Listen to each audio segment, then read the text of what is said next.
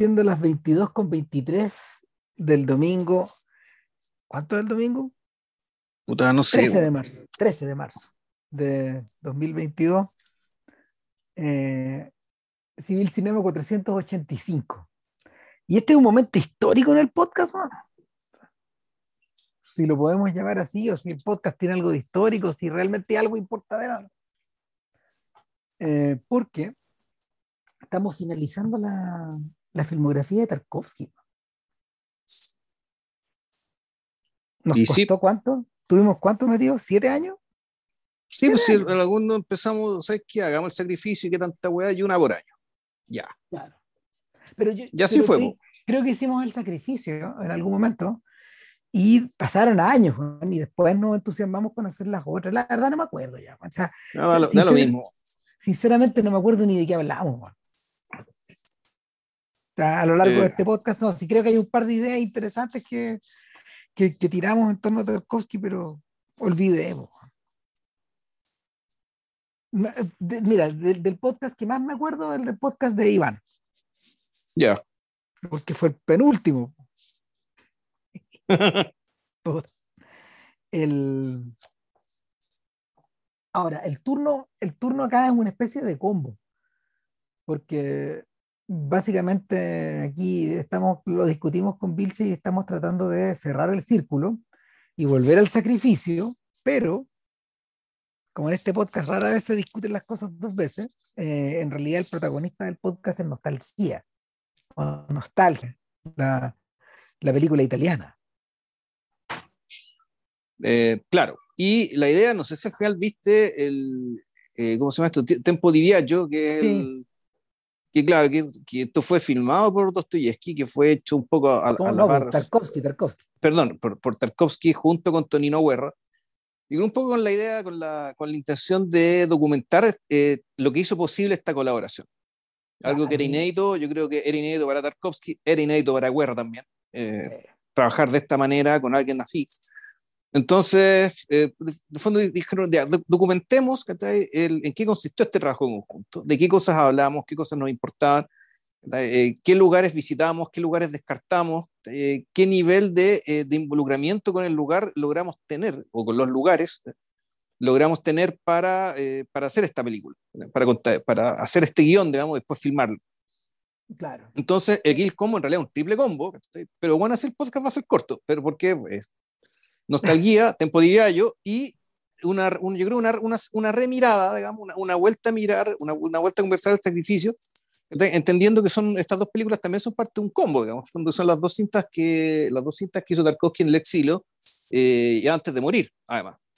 Claro. Eh, eh, a, a ver, eh, dicho en corto, Nostalgia es una película. Mira, por lo menos acá en Chile, Nostalgia era la película que fue más difícil de rastrear, más difícil Sí. de ver para todos nosotros. En parte porque no estaba ligada a Mosfilm. Y eh, gran parte de la obra de Tarkovsky se difundió vía Mosfilm, eh, vía Mosfilm eh, eh, en democracia ya a finales de los 90 eh, a través de una a través de un préstamo que hizo la Cinemateca Boliviana creo en algún momento y ahí se pudo en el Normandí en el cine Normandí pudimos ver una prácticamente todas Claro, no, pero ya a principios de los 90 ya habían llegado Stalker y el sacrificio. Yo me acuerdo que esas fueron las dos primeras que llegaron. sí claro pero esas llegaron Claro. por otro lado llegaron vía llegaron por otro lado y en algún momento, ya a mediados de los 2000, también me acuerdo que llegó una copia de Andrei Rublev, super pico la zorra, no sé dónde carajo llegó y la cuestión se cortaba cada rato.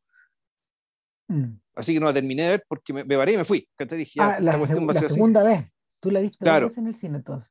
Sí. No, pero no la terminé de ver, viejo, duré 40 minutos y si es que así se cortaba cada rato. La Exacto, copia venía mala, supuestamente venía de Perú. ya. Algo así que habían explicado, entonces no, me paré y me fui bueno, a comerme un, ¿cómo se llama esto? Al Virtue, bueno, ahí entrarle, bueno, a un, a un levercase, bueno. Oh, Ah. ¿Te acordáis de la comida, bueno, y ahí no te acordáis del podcast de la semana pasada? Imagínate. Pero- sí, bueno. Puta, Ya, son, son cosas de la vida. ¿no? un fútbol, cosa la genética. Claro. Ahora, eh, el, Y efectivamente, mismo- cuando llegó Nostalgia, y cuando llegó Nostalgia, también, an- anécdota, era tan la cola para entrar que también me paré y me fui. O sea, no, no es que me pare, nunca estuve sentado, digamos, estaba en la cola y dije, no, esta cuestión va, pues, hasta esta posibilidad que me queda afuera. ¿Cachai? Fue- Así que, ¿sabes fue- qué? Es- No, en, esa en esa ocasión vino la hija de Tarkovsky, creo, ¿no? O ah, no algo sé, así, o la señora de Tarkovsky, porque yo estuve en la charla de ella, pero yo no vi la película. ya, Yo esta película nunca la, nunca la he visto en el cine. no, tampoco.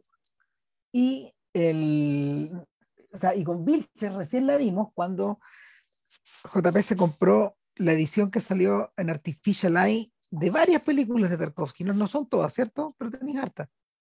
Eh, son todas menos Iván, que Iván también salió, lo que pasa es que era, era muy cara. En aquel Eh. entonces yo era, yo era un hombre de recursos modestos, entonces no, no, no, no Oh. daba para tanto la cosa. Bueno, debo decir que también a mediados de los 90, o por ahí por el 97, me acuerdo que también trajeron el espejo al Normandí. Y a una polola que tenía en aquel entonces la llevé a ver el espejo. De eso sí me acuerdo. Y no te quepa duda que ella se Ya, acuerda. Sigue hablando, voy, voy a, tr- trata de mutearme, voy a seguir riendo en lo que queda de podcast. Bueno, pero que, que- que quede claro, que quede claro que esto no es una risa a costa de ella, es a costa, No, no, es a costa de este soquete que pensaba la- que podía. la- la- toda la situación. En Claro, fondo, claro, que es como, como de película de Woody Allen, weón, de, de escena de Larry David, weón. Claro, claro, no. No, qué atroz, bueno, lo que se metiste la pobre Marcela, bueno, en fin. Un saludo. Sí. Y lo bueno es que a Doña Lina después le hice lo mismo, pero con un video en la casa. Oh, ¿y cuál fue? ¿La misma? Es la misma, Oh, la, misma película. Tampoco lo olvida, me imagino. No, yo creo que ya sí lo olvidó. Ah, ya. es, más, es más sano, bueno, en fin. Eh, bueno, en cuanto, yo, yo vi nostalgia en tu casa también, en la casa antigua, digamos, en el departamento antiguo. Sí, no, pues sí fue un evento, fue un evento Claro. eso, que Sí, claro, abrí- lo abrimos, cuando- cuando vimos, es que no, porque el evento era, era ver nostalgia, después era como decaigamos, decaigamos, después era una película así, puta, bien guarra, y después terminar escuchando cumbias de, Dum- de Tulio Enrique León. Ese era como el programa, y la invitación incluía eso. Entonces, pero claro, el plato fuerte con que empezamos era puta nostalgia. Nostalgia. Como a las 3 de la mañana todo decayó. Todo decayó, Ah. obvio. El, Y ahí no Ahora- la vi más hasta que la vi ahora. wow. Y, bueno, Sí. me acuerdo que esa vez también terminamos medio, medio confundidos, medio empatados. Eh, no es una película fácil de ver y sobre todo no es una, me imagino que la película, la, pel- la película también ocupa un lugar un tanto extraño al interior de la, de la obra de Tarkovsky. Eh, en parte porque él mismo estaba como en movimiento, él mismo estaba en transición, él mismo estaba eh, desplazándose de un lado para otro. O sea, a ver, esta es la primera película que Tarkovsky filma fuera de la Unión Soviética. Eh, es un proyecto que evidentemente nace desde, a partir de su disidencia. Él eh, se convirtió en disidente en Italia, allá se fue a entregar. O sea, es, es que en realidad yo, yo lo que entiendo es que él no hizo la película pensando en desertar. No, ¿ya? O No, sea, fue la, después. la- fue después de que termina después. la película, en algún momento toma la decisión, ¿sabéis qué loco? No quiero volver. La película se filmó en el 83, se estrenó en el 85, eh, ya para el 85 creo que ya había decidido no volver. Pero la película no se, pero la película no es, eh, no es una película que hable de eh, o que trate de alguien que está tomando la decisión de irse, más bien todo lo contrario. es Eh, alguien que está tomando, es alguien que está pensando todo el rato en volver. Ahora, ¿qué es lo que había pasado? La relación de Tarkovsky con, con Mosfilm se había deteriorado hasta el punto weón, que habían pasado dos cosas. Una, que Tarkovsky había tenido problemas gigantescos para filmar Stalker. Y hasta le dio un ataque al corazón, weón, en ese periodo. Ah, y además, di- digamos que el hombre era un hombre hipersensible y que se tomaba toda la remenda también. Claro, cagazo. O sea, era, era alguien intenso, una persona intensa. Y uno ve en, la- en las películas que acompañan, digamos, que lo- lo- el material que acompaña eh, a las películas, que lo viene de lo que las películas, efectivamente un tipo, es un tipo que se está consumiendo mientras filma. Claro, no. Tar- Tarkovsky explosó, podríamos decir. Como a, a propósito de, de- de- del hábito de mal pronunciar la palabra. Claro, el señor explosaba. Y, y no, era, no, no, no, vivía, no vivía con demasiada, con demasiada, con demasiada parsimonia estos problemas. O sea, la tremenda cagada en el fondo es que eh, Tarkovsky comienza a filmar otra película más el año 79, después de terminar Stalker, después claro. de terminar Stalker, él hace, él comienza a filmar el primer día, The First Day, que es un, es un guion donde él vuelve a colaborar con su amigo Andrei Konchalovsky, con, Con quien, había, con quien había realizado Andrei Rublev, ellos, ambos son los padres de Rublev, Exacto. claro, y esta era una historia que transcurría en la Rusia de Pedro el Grande, y estaba protagonizada nada menos que por la primera dama del cine soviético, Natalia Bondarchuk. La hija de. Sí, claro, La Sergei hija, la, hija Bondarchuk. de, de- claro, la hija de Sergei Bondarchuk. Que, e- ella. La, versión rusa, termina- la versión rusa del gato Villalobos, a todo esto. Pero Ah, claro, bueno. Y, no, pues, y, y ella, Natalia Bondarchuk, era la protagonista de Solaris también, pues, no, no lo olvidamos. Exacto. Entonces, el, el asunto es que eh, estos tipos, el gobierno paró la filmación. Paró la filmación bajo la em, bajo el subterfugio de que la película que se estaba rodando era distinta al guion que había sido enviado. Que había sido aprobado. Claro, claro. Este weón se volvió loco y hizo pedazos la película. Des- después de eso, después de eso, se viró. Y en ese momento, cuando está en Italia, cuando está en Italia y hace este viaje con Tonino Guerra, que es, es un viaje de finales de los 70, principios de los 80, claro, ellos empiezan a, ellos empiezan a, a considerar en serio la posibilidad de filmar, de que, de, que Tarkovsky filme por primera vez fuera de su patria. Y, y en realidad eh, esto, esto, esto rápidamente, em, rápidamente se convirtió en una suerte de evento, porque cuando uno, cuando uno le echa una mirada a los técnicos que participaron en, en la filmación de Nostalgia, o sea, está increíble, pues era, Giuseppe Lanci, por ejemplo, un tremendo director de fotos.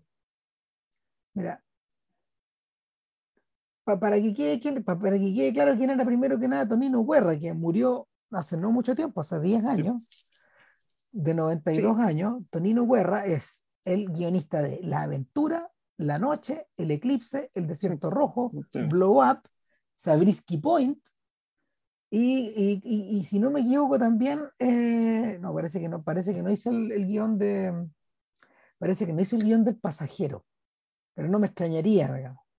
Ahora, eh, con otros cineastas, por ejemplo, hizo Loki Luciano. De- Sí, no, pero mira, ah, di- hizo, hizo a Marcor de Fellini, man. O sea, sí, pero a, mí el supuesto, para mí el supuesto antes de meterme con la gente es que Antonioni, ¿cachai? En realidad lo que hizo Berman, yo creo que, perdón, lo que hizo, lo que hizo Tarkovsky, tanto para aterrizar en un lado o en otro, fue básicamente montarse los directores que él la, la apasionaban de ahí. claro. Antonioni en Italia, Berman en, Su- en Suecia. Y, y- y no es mucho más complicado que eso. No, no, ¿Cachai? yo creo, pero yo creo que la, yo creo que el, a lo que, lo que pasa, con- mira, lo que pasa, lo que pasa con, lo que pasa con Guerra es que él tenía un muy buen aliado acá, porque en vez de ser un simple, en vez de ser un simple guionista, Guerra era un poeta y era un escritor. Entonces, de alguna forma, de alguna forma, y eso queda más o menos visible en, en, En Tempo Baio, sí.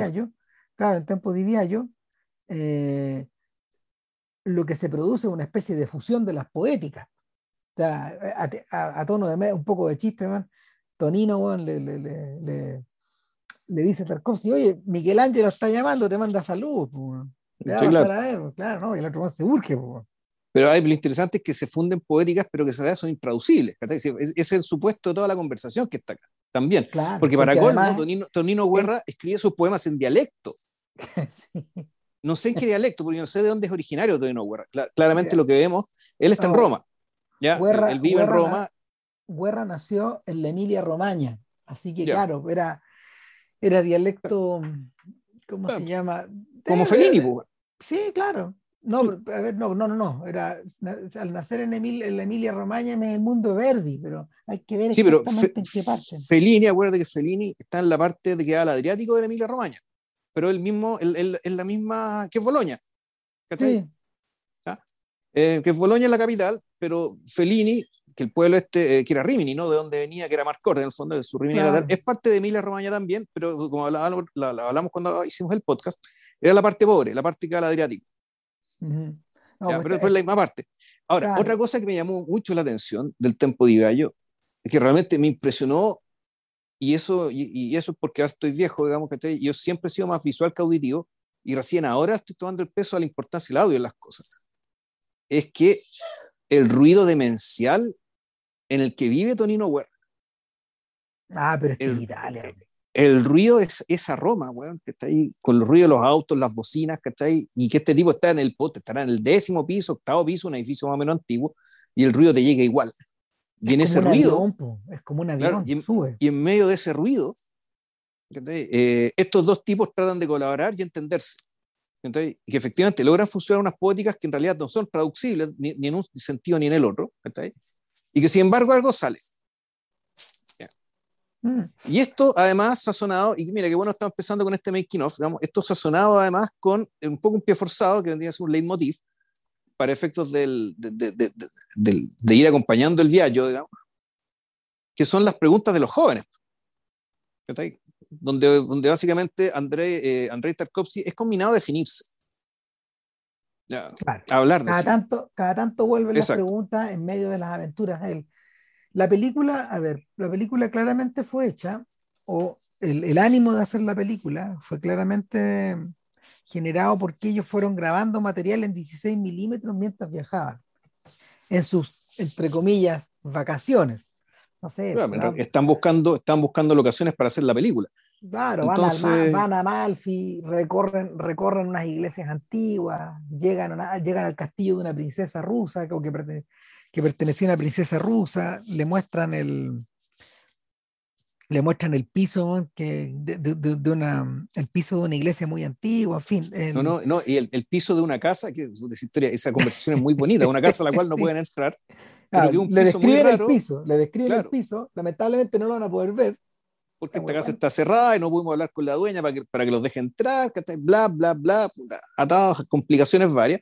Y claro, lo interesante, eh, lo interesante de ese piso, digamos, eh, y por qué se quedaron tanto tiempo en él, es que en realidad es una obra de genio, que es una obra de genio que consiste en, el, en usar la, la perfecta simetría del, del, embaldosado, pero montar en ellas, digamos, que eh, la, una pintura como una, de, de, de, hojas que cayeron, que o sea, simulan el hecho de que, de que hay hojas botadas en el suelo ahí, pero distribuidas de manera aleatoria, no simétrica, digamos, como suele ser los pisos de todas partes del mundo. El piso tiene que ser simétrico. Se espera que sea simétrico. Se espera que sea simétrico para que tú tengas la seguridad de que vas a poder caminar sin caerte. Es un poco la función. Y porque además, básicamente, la simetría se considera belleza. Sin embargo, este piso en particular era como una pintura. Era una pintura, una pintura hiperrealista, digamos, que simulaba las hojas, hojas otoñales, digamos, rojas, amarillentas, que eh, caes en el suelo de manera aleatoria. Ahora, el, el, detalle no es trivial porque cuando uno ve nostalgia después, uno se da cuenta de que las superficies y sobre todo el suelo de la película es particularmente importante. Ya vamos a hablar de eso, pero los suelos, los suelos, los suelos, los suelos, las distintas superficies son claves en esta historia. Ahora, en el mundo de Tarkovsky los, el suelo es muy importante y si, usted, y si ustedes revisan los podcasts con anterior, anteriores se van a dar cuenta se van a dar cuenta de que eh, cada tanto discutimos estas escenas cenitales en las que la cámara se transporta alrededor de estos suelos que pueden ser eh, superficies de arena o eh, aguas detenidas o aguas corrientes claro. o, em, o, o o espacios fangosos, o lugares, por ejemplo, que son yermos, en fin. Claro, o, o una, o efectivamente baldosas, lugares habitados que, que han sido, que aparentemente ya silvestrados, que están siendo comidos por el deterioro, digamos, y, la, y el hecho de estar inhabitados hace mucho tiempo. Claro. Ahora, a, a Guerra, a Guerra lo que más le fascina es no poder verlo. o sea, claro, pues, como, como buen narrador, está fascinado con esta idea de está fascinado con esta idea de continuar hablando de esto como si al hablarlo lo pudieran materializar. Tarkovsky está medio decepcionado, pero por otro lado le, yo creo que yo creo que lo que más disfruta del proceso es estar con Guerra. Me da la sensación porque él lo de, porque porque en el fondo lo admira mucho. Eh, Guerra es un señor de la generación anterior a la de Tarkovsky. Eh, Guerra es casi contemporáneo de Fellini. Entonces, eh, estar, para Tarkovsky me imagino que es estar en contacto con él, es estar en contacto con películas que él vio en su juventud, de alguna forma, y que lo formaron y que lo acompañaron en este proceso de convertirse en, en este proceso de, de pasar de ser un, eh, no sé, en algún momento creo que lo mencionamos, de, que Tarkovsky trabajaba como eh, prospector minero en algún momento, ¿cachai? ¿No? Él se mete en las películas después. Entonces, eh, y, y, y, es característica esta idea de personas que se meten en las películas cuando ya tienen su, su, su paisaje mental, su manera de ser ya eh, construida. Y claro, eh, estar al lado de Guerra es como estar al lado de Fellini y es como estar al lado de Antonioni. De Antonioni, principalmente Antonioni. Ah, yo, yo, insisto con eso, porque mal que mal, la aventura también es un viaje. Claro, fíjate que cuando, fíjate que cuando, eh, cuando Antonioni eh, tuvo su ataque, Guerra colaboró en, algunas películas ya de, del, del Antonioni hemipléjico, pero en cierta forma lo reemplazó filmando películas con Angelopoulos, que también es un hijo de Antonioni. Ya. Claro, y, y, ese sí que es un sujeto de la generación de Tarkovsky como si de alguna manera necesitara sacar para afuera esto en cierta forma. Ahora, eh, a propósito de las preguntas que le hacían, es re este momento donde Tarkovsky le dice, mira, respecto, a respecto a esta pregunta de cuáles son los directores que me han influenciado más, te voy a contestar muy rápido. Empieza a hablar, hablar, hablar, hablar y no para. Entonces, evidentemente, evidentemente, claro, pues habla, habla de Dovchenko como si fuera Dios, habla de... O sea que Dovchenko, es su padre. Claro. El padre ucraniano del ruso Tarkovsky, ya hablaremos, ya, bueno. Eh, ya. Lo hemos discutido. Eh, sí, por fuera. De Dovchenko, de Dovchenko hicimos la trilogía, ¿cierto? Exacto, sí. Claro, los podemos referir para allá, digamos. Ahora, eh, entre, ahí en ese punto donde él empieza a hablar también de los italianos, menciona a Antonioni, obviamente, menciona a Fellini. Le interesa, sí, le interesa a Fellini mucho.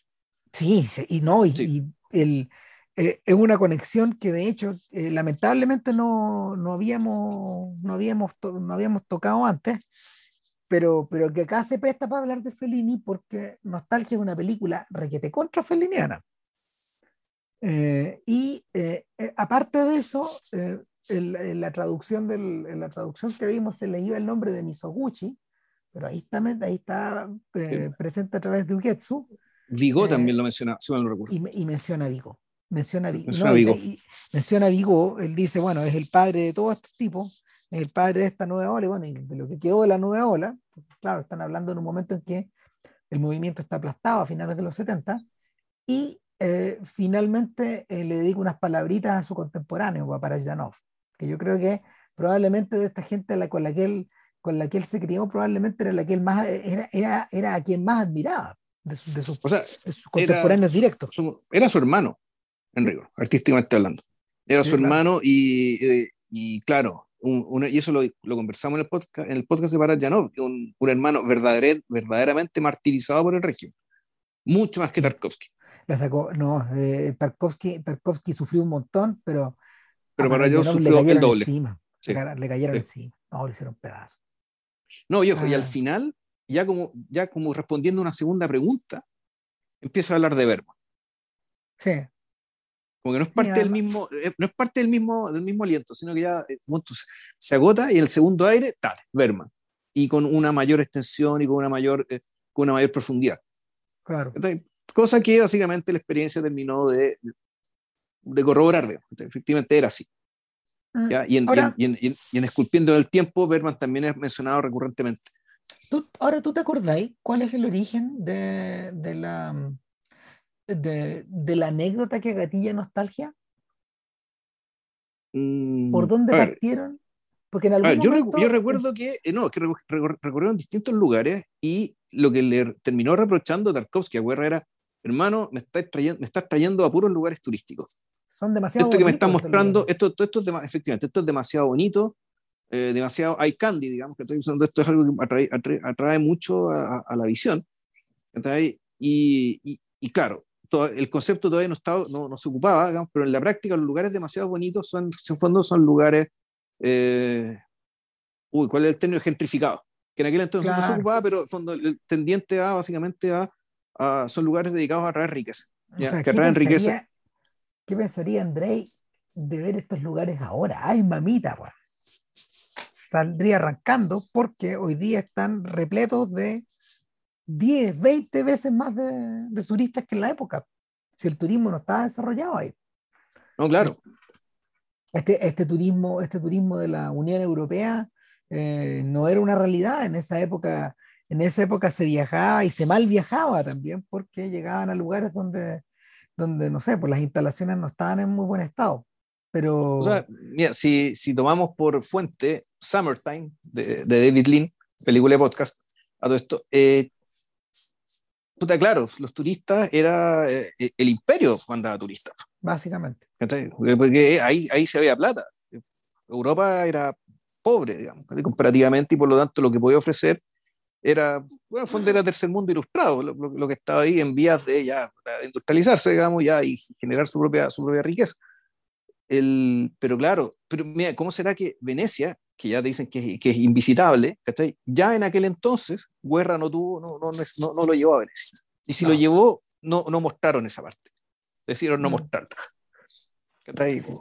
Es, es, bien, mira, es bien posible, es bien posible que, es bien posible que esta pareja dispareja en el fondo, porque Guerra, Guerra es un tipo que se fascina, que se fascina en el recorrido, que se fascina en el relato, mientras que Tarkovsky está todo el rato en otro lado.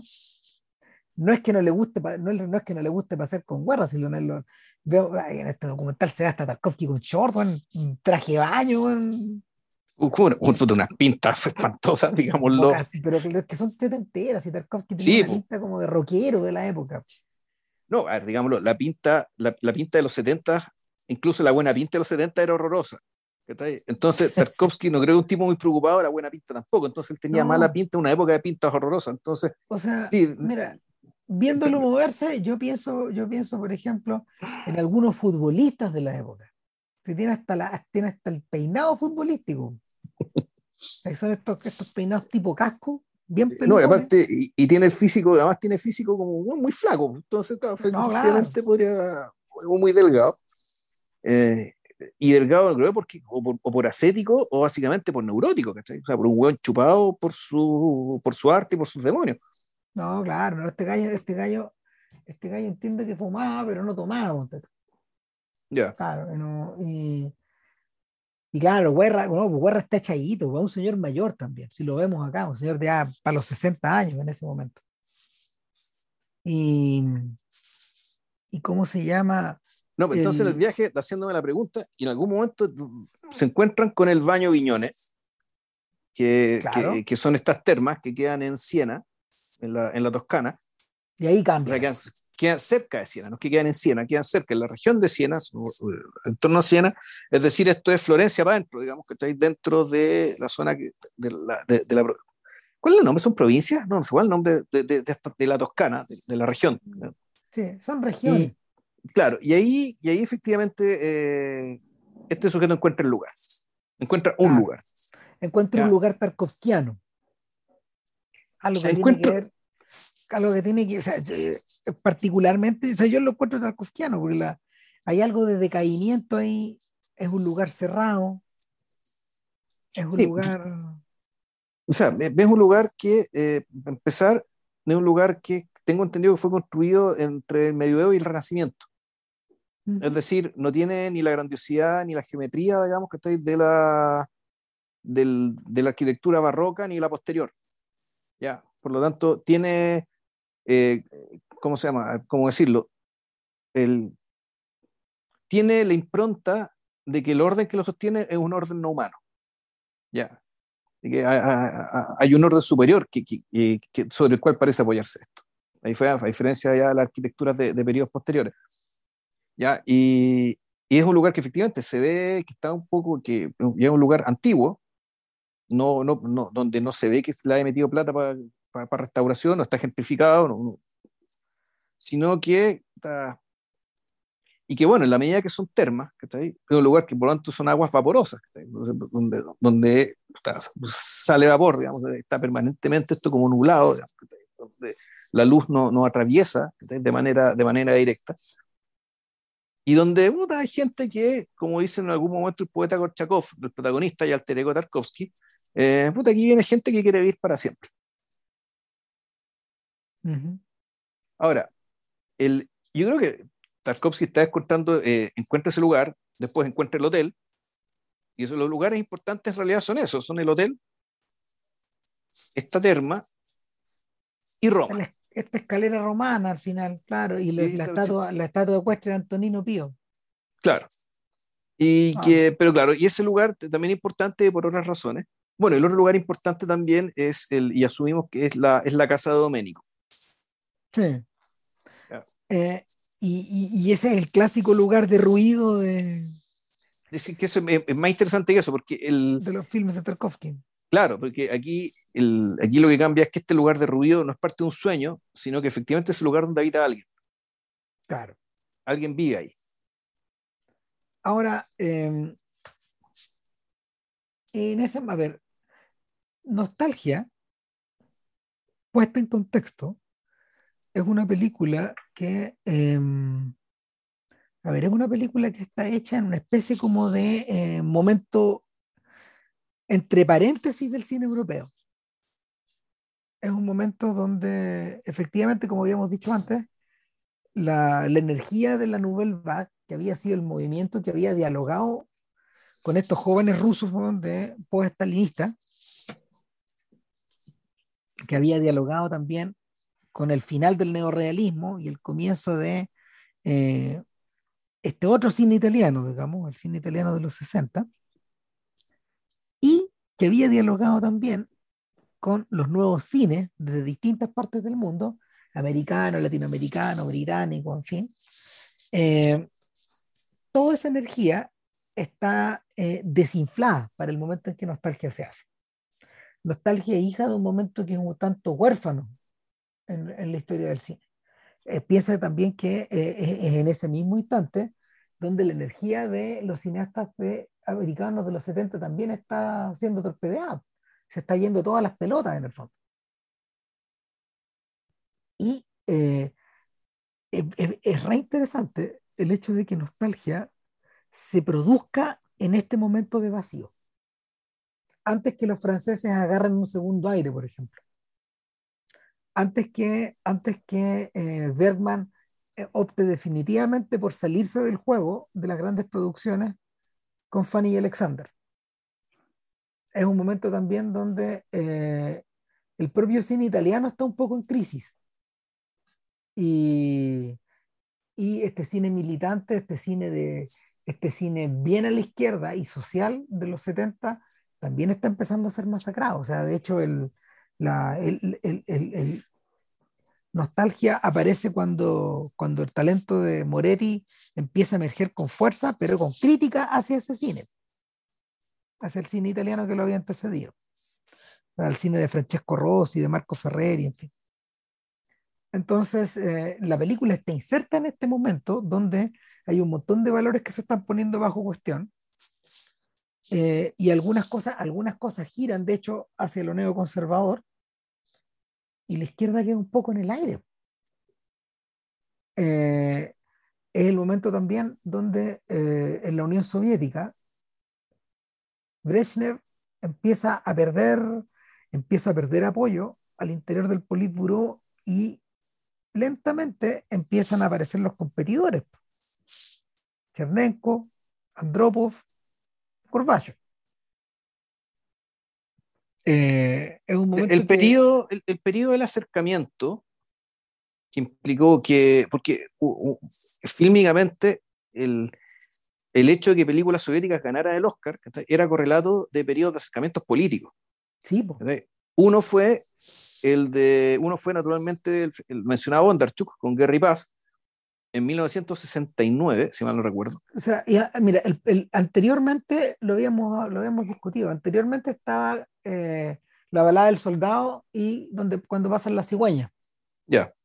Eso, eso, lo hicimos como en 2018, cuando hicimos nuestro... el siglo, el, octubre slash noviembre rojo. Claro. Nos entusiasmamos y seguimos otro mes, pues, te pasaste. Bueno, no, no, lo que eh, pasa es que es octubre porque según el, el, calendario juliano que usaban ah. ellos era octubre, pero el calendario nuestro en realidad era noviembre. Sí. Total que, eh, claro, ahí lo discutimos harto y ese es el momento donde se acercan seriamente y estas dos películas obtienen un Oscar. Y ese es el momento también que le permite a Tarkovsky hacer su primera película. O sea, Iván era un filme de guerra a la usanza de estos que habían sido tan populares. Y sostenido también por el prestigio de esta otra gente que también quería mucho a Tarkovsky. Sobre todo, sobre todo el, el, eh, ¿cómo se llama? Chukray. Eh, Chukray es el de, la, el de las cigüeñas, claro. El de la balada. Porque la, Kalatazov, Kalatazov, era el, de, la cigüeña. Claro. Y el asunto es que, eh, claro, para, para, fines de los 70 también los, los soviéticos creo que ganan el Oscar, ¿cierto? Gana el Oscar con una película que, no me acuerdo el nombre, creo fue el año 80 o el año 79, y que una película que, eh, cuyo protagonista en fondo, en fondo es homenajeado o retomado ahí con Leviatán. Que el, el, protagonista es Leviatán, pero antes de que le cayera la mole encima. Mm. el, el, el, tipo humano digamos, que está retratado digamos, en Leviatán está, está inspirado en el protagonista de esta película que ganó el Oscar en, a fines de los 70 años después, eh, volver, eh, eh, los, em, los rusos ya ganarían el Oscar con Nikita Mikhalkov. Con by the Sun, creo. Creo que esa es la película que ganó el Oscar. ¿Cuál son los ardientes? Sí, creo que sí, pero, eso fue como el año 94 ya. Peliculaza esa, bueno. Sí. De podcast, ¿cierto? Sí, yo creo que sí. Tendría que verla de nuevo, pero fue muy impresionante cuando la vi, me acuerdo. Ya estaría bueno que hiciéramos a los hermanos, en realidad. Y el, el, asunto es que, claro, Tarkovsky, Tarkovsky está un poco fuera de la fiesta en este preciso instante, pero por otro lado, eh, con las puertas abiertas para, para hacer una película un, poco al gusto de él. Y, y aún, y, y, en, ese, en ese punto donde y ahora para entrar hablando, para entrar a hablar de, de nostalgia, claro, eh, el, es un filme que es un filme al que cuesta entrar porque la hilazón, la hilazón em, dramática es liviana como una pluma. En realidad, esta es la historia de una persona que se encuentra con otra persona. Y, y, estos dos personajes son los que de alguna manera conducen la trama. Uno va por arriba y el otro subterráneo. Eh, claro, y uno podría decir, ya pensando, en, anticipando un poco, que la fusión de ambos personajes es el Alexander del sacrificio. Exacto. Y, en el fondo este personaje que lo está construyendo a partir de esta, de, de, esta duplicidad, de este encuentro. Y, Nostalgia es rara porque Nostalgia podría ser una precuela y una secuela al mismo tiempo. Ya vamos a explicar por qué. Eh, a ver, esta es la historia de Andrei Gorchakov, eh, poeta ruso que está en, un dilema parecido al de Tarkovsky, es decir, viajando por Italia, anda con un intérprete, un intérprete que, que, eh, no, que se llama, eh, la actriz se llama Domiziana Giordano, la, la actriz que está, la actriz que está metida en esta historia. y que curiosamente se parece harto a la intérprete que Tarkovsky anda, anda, llevando en, mm. en Tempo di Viaggio que tiene muy buena pinta, hay que decirlo. Tiene mejor pinta que Doña Domiciana. Y em, el, en, este, en este paseo, este personaje tampoco ve nada que le guste. En realidad está pensando todo el rato en el afuera, en el volver. Él ha dejado a su esposa y a su hijo en, en Rusia, tal, tal como Tarkovsky. Claro, y lo, pero él, ojo, él está haciendo, él está por pega ahí. No está pasando. Él lo que está haciendo, está haciendo una investigación, eh, siguiendo los lugares, inspirándose, para escribir el libreto de una ópera sobre un músico que existió realmente, que era un músico ucraniano, se llama Beryosokov. Eh, a ver, dejamos, aquí tengo el nombre. Un poco de paciencia.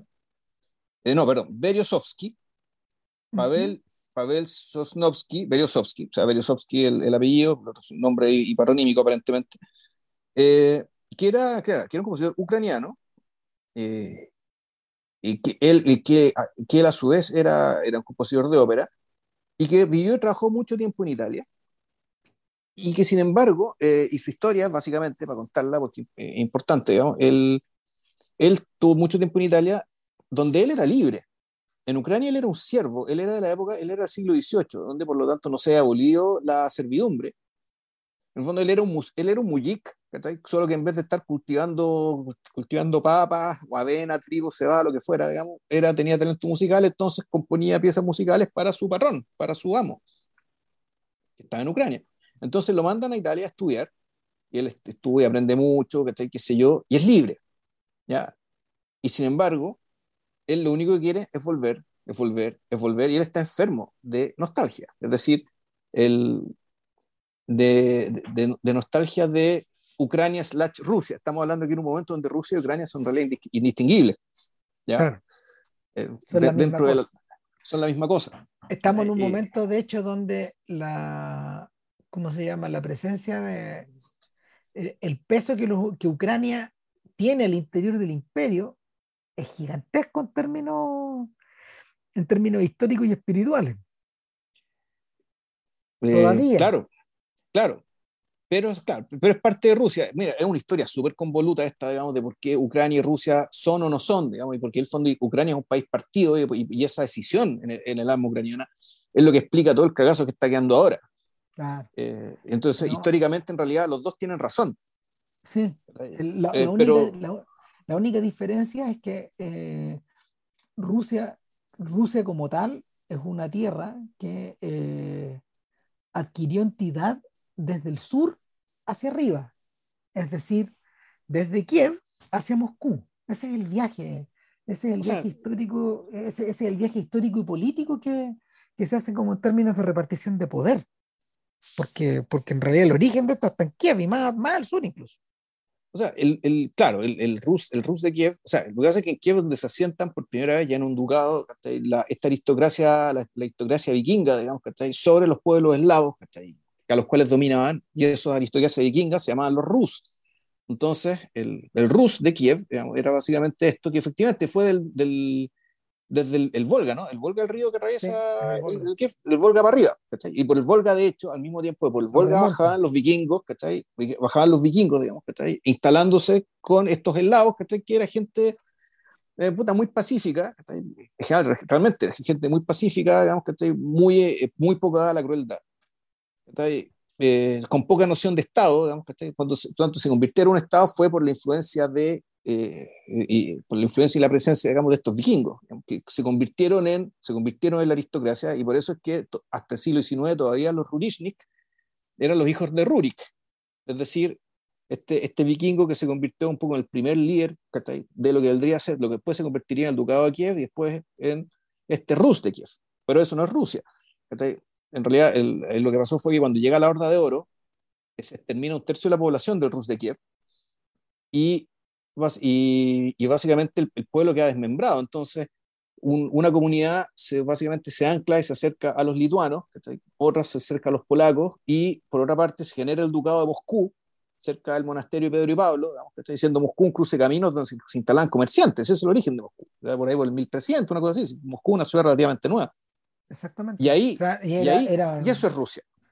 Era, era, una aldea, era un boscaje. Sí, sí, entonces, el punto es que, el, por lo que tengo entendido, digamos, y Svenigora cuenta un poco eso, el hecho de que Ucrania, el territorio ucraniano es un, territorio básicamente influenciado por polacos, por los polacos, no tan influenciados para convertirlo al catolicismo, y que la intervención de los cosacos, que se instalaron en el Don principalmente, eh, un poco rompieron ese, ese vínculo y generaron un vínculo con Rusia.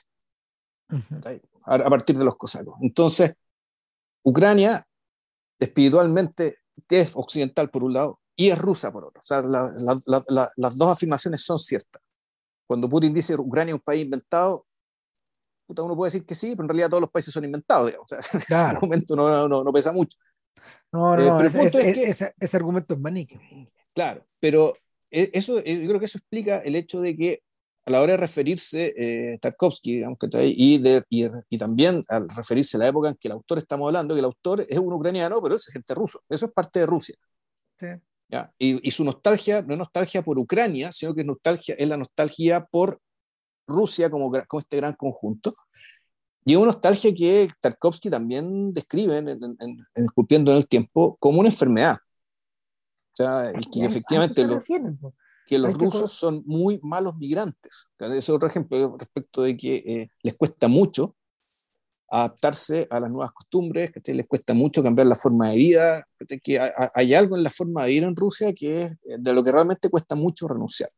Eh, y cuando tienes que hacerlo de manera forzada, eh, tenéis que pagar la cuenta, tienes que pagar la cuenta, o sea, algo que te, que te, la cobra, te sale caro.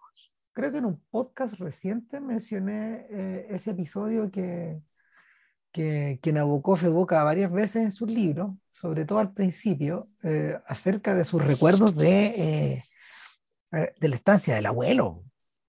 O sea, tú, tú, tú, veis que el tipo está destruido contando esa historia. Yeah. Porque claro, eso se convierte en un, eso se convierte en un recuerdo lejano, pero presente, nunca se deshizo de eso. De hecho, sí. bien cabe la posibilidad de, de, de, entender a Nabokov como artista sobre, esa, sobre esos términos. Claro, como un exiliado del paraíso. Claro.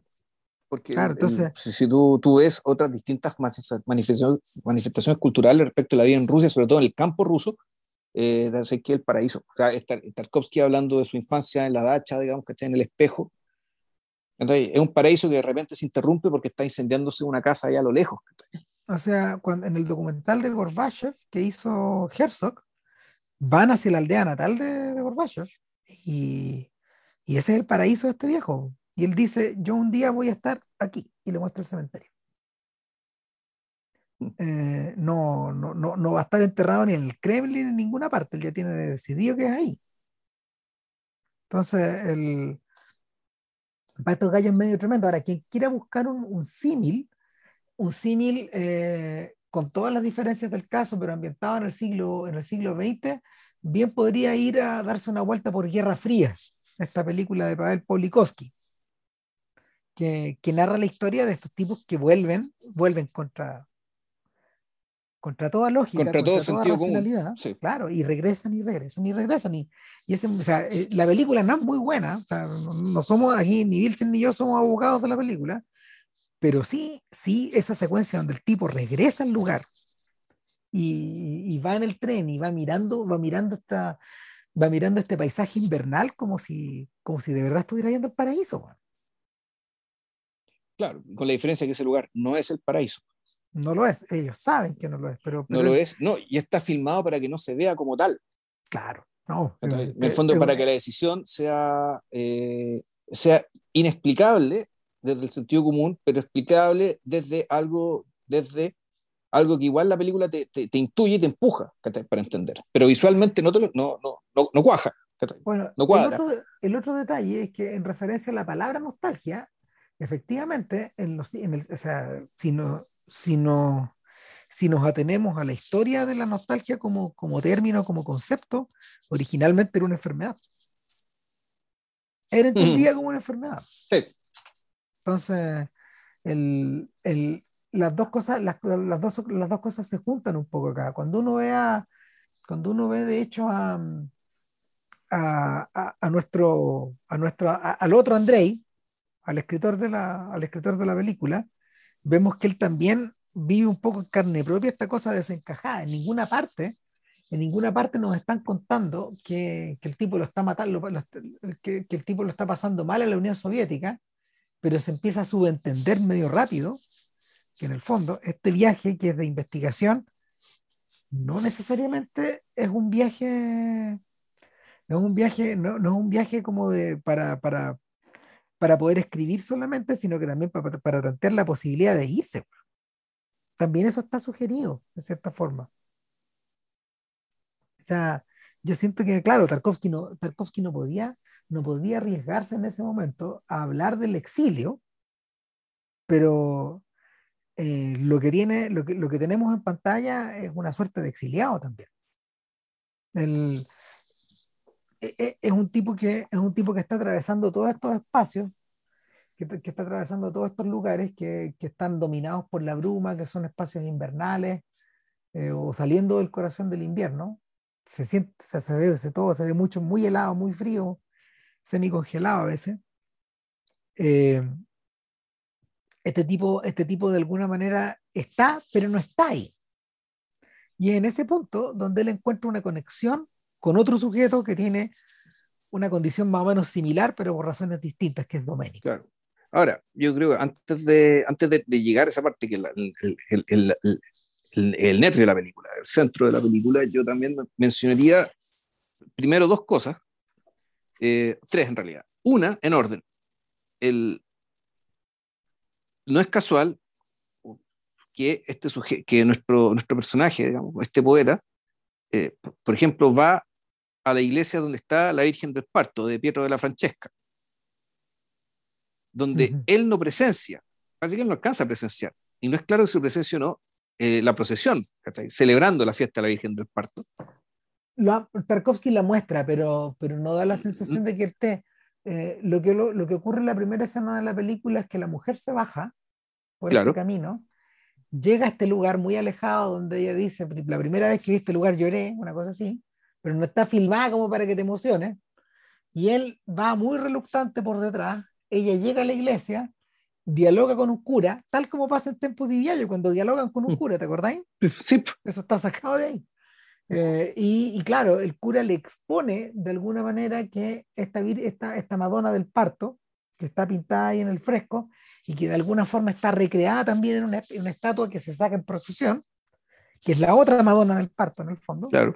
Eh, es una, eh, es como se llama, es una deidad visitada con mucha frecuencia, obviamente por las mujeres que quieren embarazarse por diversas razones. Claro, pero, pero, la explicación que, que, da el cura es una explicación más fuerte. y ella le pregunta, ¿por qué solo hay mujeres aquí?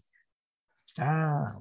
Entonces el, el, cura responde básicamente porque eh, las mujeres tienen sobre sí el peso de ser madres, ¿cachai? pero no solo de ser madre y del parto, sino hacerse cargo de todo lo que viene después. En el fondo de, de, criar un ser humano, convertirlo y de convertirlo en una persona de bien en un buen católico, pues, pues dentro, de la, dentro de, la, mente de ellos, pero eso es un deber, es un peso, digamos, que solamente las mujeres tienen. Claro, él, él dice, eh, eh, eh, es una combinación de espera, de esperanza, de paciencia. Claro, de, no, abnegación, abnegación. Entonces, la, palabra que está detrás es la abnegación que, que se le atribuye, por la cual se admira a las mujeres, eh, sometiéndolas al mismo tiempo, digamos, y, dentro de la lógica, dentro de la lógica de, esta, de esta, mujer, que es una, que una traductora, que tiene una mujer, eh, una mujer muy culta, muy sofisticada, probablemente feminista, en fondo esto que le dice el cura pues, es una aberración. No, y la violenta, de hecho. Y, y, la violenta, y, y él lo único que le dice, bueno, yo solamente respondí una pregunta, yo soy un hombre sencillo, yo respondo lo que sé. Claro, este, este, recuerde, que, recuerde que la persona que me preguntó fue usted. Exacto. Yo no dije, yo no dije nada antes. Claro, y aquí, y aquí, claro, y aquí, tú, aquí tú, yo creo que tú empiezas a encontrarte que aquí ya cosas que no son de Tarkovsky. Claro. O sea, el fondo, este, este, esta importancia de este personaje femenino, que, que después tiene una escena que es muy dramática, que también es muy ajena a lo que es Tarkovsky en general, y que después se le sigue el rastro, ¿qué termina siendo de ella. Esto es algo que Tarkovsky no le habría interesado en lo más mínimo. No, es un personaje que está fuera el, el, aspecto de, el aspecto físico de la mujer es algo que uno vuelve a encontrar en Tarkovsky, por ejemplo, en el sacrificio. en la hija. claro, en la hija. Eh, eh, eh, Domiciana, Domiciana Giordano se parece físicamente a la hija de a la hija de Johan en, en el, de Alexander. Perdón, de Alexander. ¿Qué dije Johan? Bueno, Porque Johan es el personaje de, de, de Josephson en la, la, vida conyugal, si mal no recuerdo. Por, por, eso, ya. ya se nos mezclan las cosas. Bueno, la cuestión, la cuestión es que la cuestión es que el, el, es, es, es el mundo, es, es, el momento, claro, donde el mundo de Guerra, que es el otro autor de la película, sí, no, no, no, hay, no hay por dónde arrancarse acá.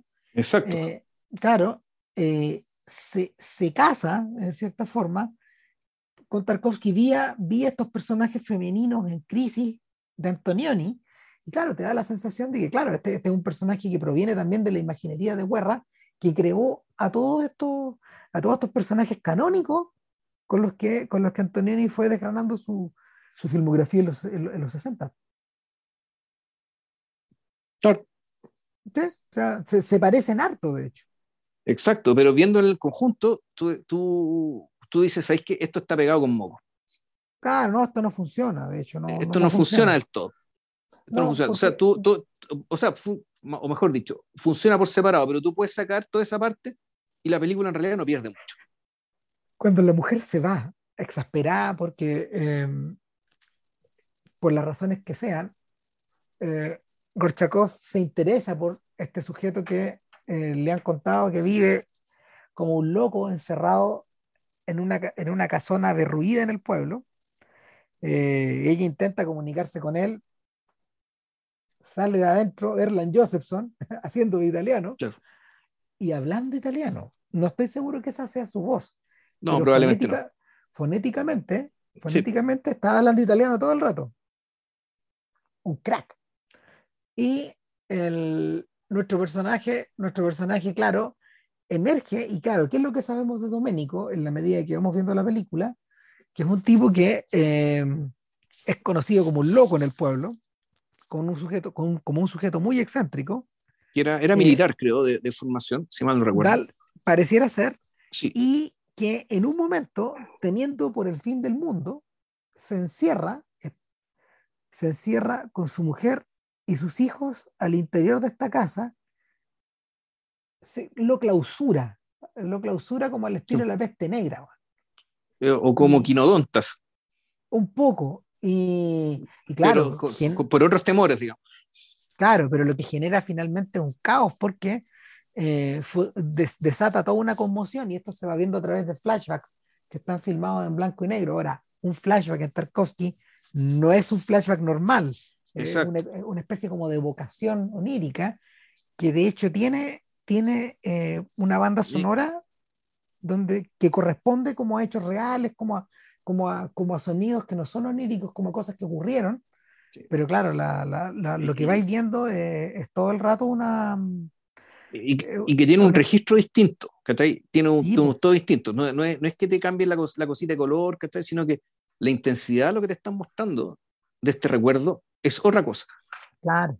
Entonces, el, eh, se genera un... Es medio parecido también, claro. El, hay, hay, hay, cineastas que, hay cineastas que hablan de estos personajes que se encierran. Pues, JP recién mencionó a Quinodontas, de, del griego. Lantimos, sí, claro, Lantimos, Lantimos, Lantimos. Pero yo me estaba acordando de, eh, de Samira McMalbaf, la hija de, de. La hija de Moshe, claro, con, la, con una película que se llama La Manzana, que está basada en una cosa que creo que ya vio en las noticias, de eh, unos abuelos que tenían encerrados a sus, a sus nietas.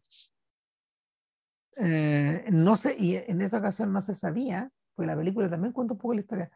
Los niños se dan cuenta, los niños que juegan en el patio se dan cuenta que hay niñas que están, hay niñas adentro. Eh, y, ¿Y, esto ocurrió en la ciudad o en el campo? En la, en la ciudad, en una especie como yeah. de, en una especie como de suburbio, una cosa así, um, rodeado como de estas típicas, estas típicas paredes. paredes es que, claro, las casas allá todas tienen patios interiores. Claro, miran, claro, o sea, por, porque la lógica sí. es la del jardín, la lógica de la casa como jardín es adentro, no, no es afuera, no es de patio, no es de antejardín. No, exacto, el jardín está al centro y el, el, el, pozo de agua está al centro. El agua está al centro. Claro, evoca la idea del Edén, mm. básicamente.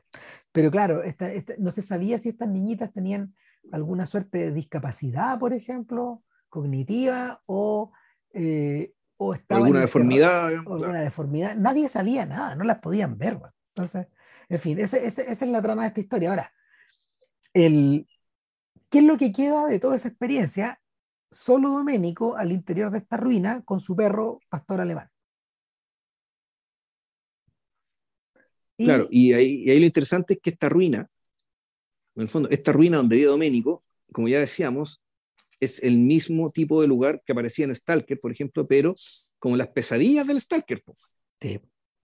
Es, es eso lo impresionante, ¿cachai? En el fondo, que, que, que este espacio caótico, donde básicamente eh, está el, lo que sostiene aquí, el, el, orden que sostiene todo esto ya no es un orden que no, no viene ni, ni de la política, ni la, ni filosofía, la estética, de ninguna disciplina ni construcción humana. Aquí lo que hay es solamente una, fue básicamente una integridad basada en la fe, y que es completamente radical, donde no hay apoyo ninguno, donde no hay paredes, y donde el hecho de que no se te caiga el techo encima, en realidad es un milagro. Claro, no puede haber casa ahí, no puede haber nada. El, y por lo mismo, eh, Doménico es una versión extrema de nuestro Stalker. Claro. Eh, es, una, es una versión terminal, en cierta forma. ¿Por qué? Porque hay que recordar que nuestro protagonista en Stalker era un sujeto que de alguna forma arriesgaba la vida o arriesgaba el pellejo porque se la supega, porque había que mantener a la familia, porque de alguna manera también él era una suerte de puente entre lo que estos tipos que tocaban su puerta deseaban y... No, eh, claro, pero y él mismo era también un adicto. Sí, pues, es que eso iba, que, que, que, él, él, él, él, lo que movía al stalker era el deseo de volver a la zona también. Era el deseo de estar ahí. O sea, em, hay una cosa que eh, es medio eh, eh, en Stalker es medio evocativa de, de, estas de estas grandes empresas tipo Ernst Shackleton a propósito que lo encontraron, digamos. que encontraron el barco, claro. Claro. Eh, de, de, estos sujetos que buscan como el confín y que son adictos al confín. Porque creo que uno de los avisos de las expediciones de Shackleton decía, se busca sujetos que quieran, ir a, que quieran correr una aventura muy peligrosa de la cual probablemente no van a volver. No van a volver donde les van a pagar una cagada de plata, nada, muy poca plata, riesgos tremendos, pero muchos reconocimientos y todo esto resulta. Postularon 4.000 guanes. O sea, eso qué es lo que te dice, además. O sea, eso te dice dos cosas. Uno, efectivamente, hay un instinto aventurero, sobre todo en la Gran Bretaña, que son países salvajes que son buenos para eso. Ah. Y dos, ya en aquel entonces el aburrimiento estaba matando el alma de la gente. Por cierto que sí. Esta es la, ya, ya, ¿cómo se llama esto? El, ya, la, ya la sociedad capitalista que entonces ya era una gran productora de aburrimiento. Claro. Enrico. O sea, eh, el, el, auge de la novela se produce precisamente por eso. También. O sea, por la regulación del tiempo tal que efectivamente ya estáis produciendo aburrimiento. Producir trabajo y producir aburrimiento. y, y, producir, sujetos, producir sujetos que en el fondo padecen este aburrimiento extremo, como si fuera una enfermedad también. El... Ahora, volviendo a Doménico, eh, cuando uno lo ve, cuando uno lo ve, yo, yo veía a Alexander, o lo que fue de Alexander de alguna forma, porque da la sensación de que hasta a todos se los llevaron, eh, a él lo internaron en algún momento y luego salió. Hace hay una referencia en la película a que, eh, esta no es una referencia histórica en la ficción, ¿Mm? de, que en, de que en algún momento eh, los, los manicomios simplemente abrieron las puertas y la gente se fue salieron. Y claro, el impulso de Doménico fue regresar a su ruina y ya estaba hecha, estaba hecha, estaba hecha un desastre, digamos. Y eh, se, convierte en esto, se convierte en este clásico escenario de Tarkovsky donde, no sé, la casa se llueve por dentro cuando no está lloviendo afuera. Donde ríe, donde ríe la cama hay una especie de toldo, digamos, y la única parte de la casa que no se moja. Claro. no, y eh, hay, hay, hay, una, hay una toma extraordinaria, donde el perro se va moviendo y se posa en el único lugar que está seco. Ah, y el, perrito tranquilito se va y se pone ahí. Entonces, el, el encuentro entre, entre Andrei y Doménico es epocal. O sea, en cierta forma, uno se ve en el otro. Domenico reacciona y le dice, mira, dos gotas de aceite no son dos gotas de aceite, solo forman una más grande. Está hablando de ellos. Claro. Está hablando de ellos, pero yo y, todo lo demás. en el fondo lo que, lo que él está diciendo es si nosotros nos podemos comunicar y nosotros nos podemos entender, eh, la humanidad completa puede hacerlo. ¿Ya? ya eso es lo que hay que aspirar. Claro. Ahora, el, la, la forma en que está delineado el trayecto de ambos eh, es resbalosa también y, yo creo que refleja un poco em, las propias contradicciones que Tarkovsky eh, detectaba en él mismo en la época. El, contra, lo que, contra lo que podría esperarse, Tarkovsky no era una persona que se aislara en la sociedad ni que fuera un, un, ¿cómo se llama? Un anacoreta, un ermitaño. Era un sujeto que estaba muy metido en su tiempo, muy metido en su mundo. Era bueno para la copucha, tenía mal carácter, era bueno para celebrar, en fin, la pasaba bien. Sí, bueno, digámoslo, la, la, pega, la pega de cineasta, digamos que es una pega donde tienes que conocer a mucha gente, trabajar con mucha gente, dirigir equipos grandes, hacer lobby para conseguir tus películas lograr influencia por acá, lograr influencia por acá, puta, para y sobre todo el, el, cuál era su jefe, bueno, los, peores, los peores del mundo. Está, está ahí todo el rato en movimiento, sobre todo porque también tenía que convencer a estos sujetos que tenías que convencer a estos sujetos de que de que estas ideas locas que tenías tú podía ser financiada por este cine estatal. Y que le iban a gustar a la gente. Si, eso es lo que... Y, claro, el, y gente que iba, pero intelectuales, obreros, digamos, todos. Claro, y, eso, eso convierte, eso convierte el cine soviético probablemente en una de las quimeras más violentas de todas. Porque claro, el, empresas como las de Bondarchuk, esas empresas gigantescas de, de, filmar con miles de personas, de adaptar clásicos de la literatura, en mm. fin, eh, enganchan con la idea que tiene el Estado de este arte popular, sobre todo, sobre todo de este arte que, que, que, proviene como de, es posterior a la generación del realismo socialista, pero, pero el bombazo, el bombazo es que eh, los propios artistas que habían ido creciendo en el periodo, no necesariamente, o sea, algunos de ellos no compartían, o sea, no, no es que no pudieran compartir ese mundo, simplemente no hablaban en otro lenguaje. Ahora, eso queda bien claro cuando en la película Andrei hace referencia a su propio arte. Tanto él como Doménico eh, tienen peroratas acerca de la imposibilidad de la, de la imposibilidad de las traducciones. Y eso es algo que Tonino Guerra dice en Tempo di Viaggio. Él no cree, él no cree en la capacidad de traducir nada. Él cree, de, o sea, me da la sensación de que Guerra cree en la capacidad de transmutar algo. O sea, de convertir una cosa en otra. Y que ambas parezcan la misma. No sé. Que, que, que la traslación de una cosa se convierte en otra. Bueno, en fin.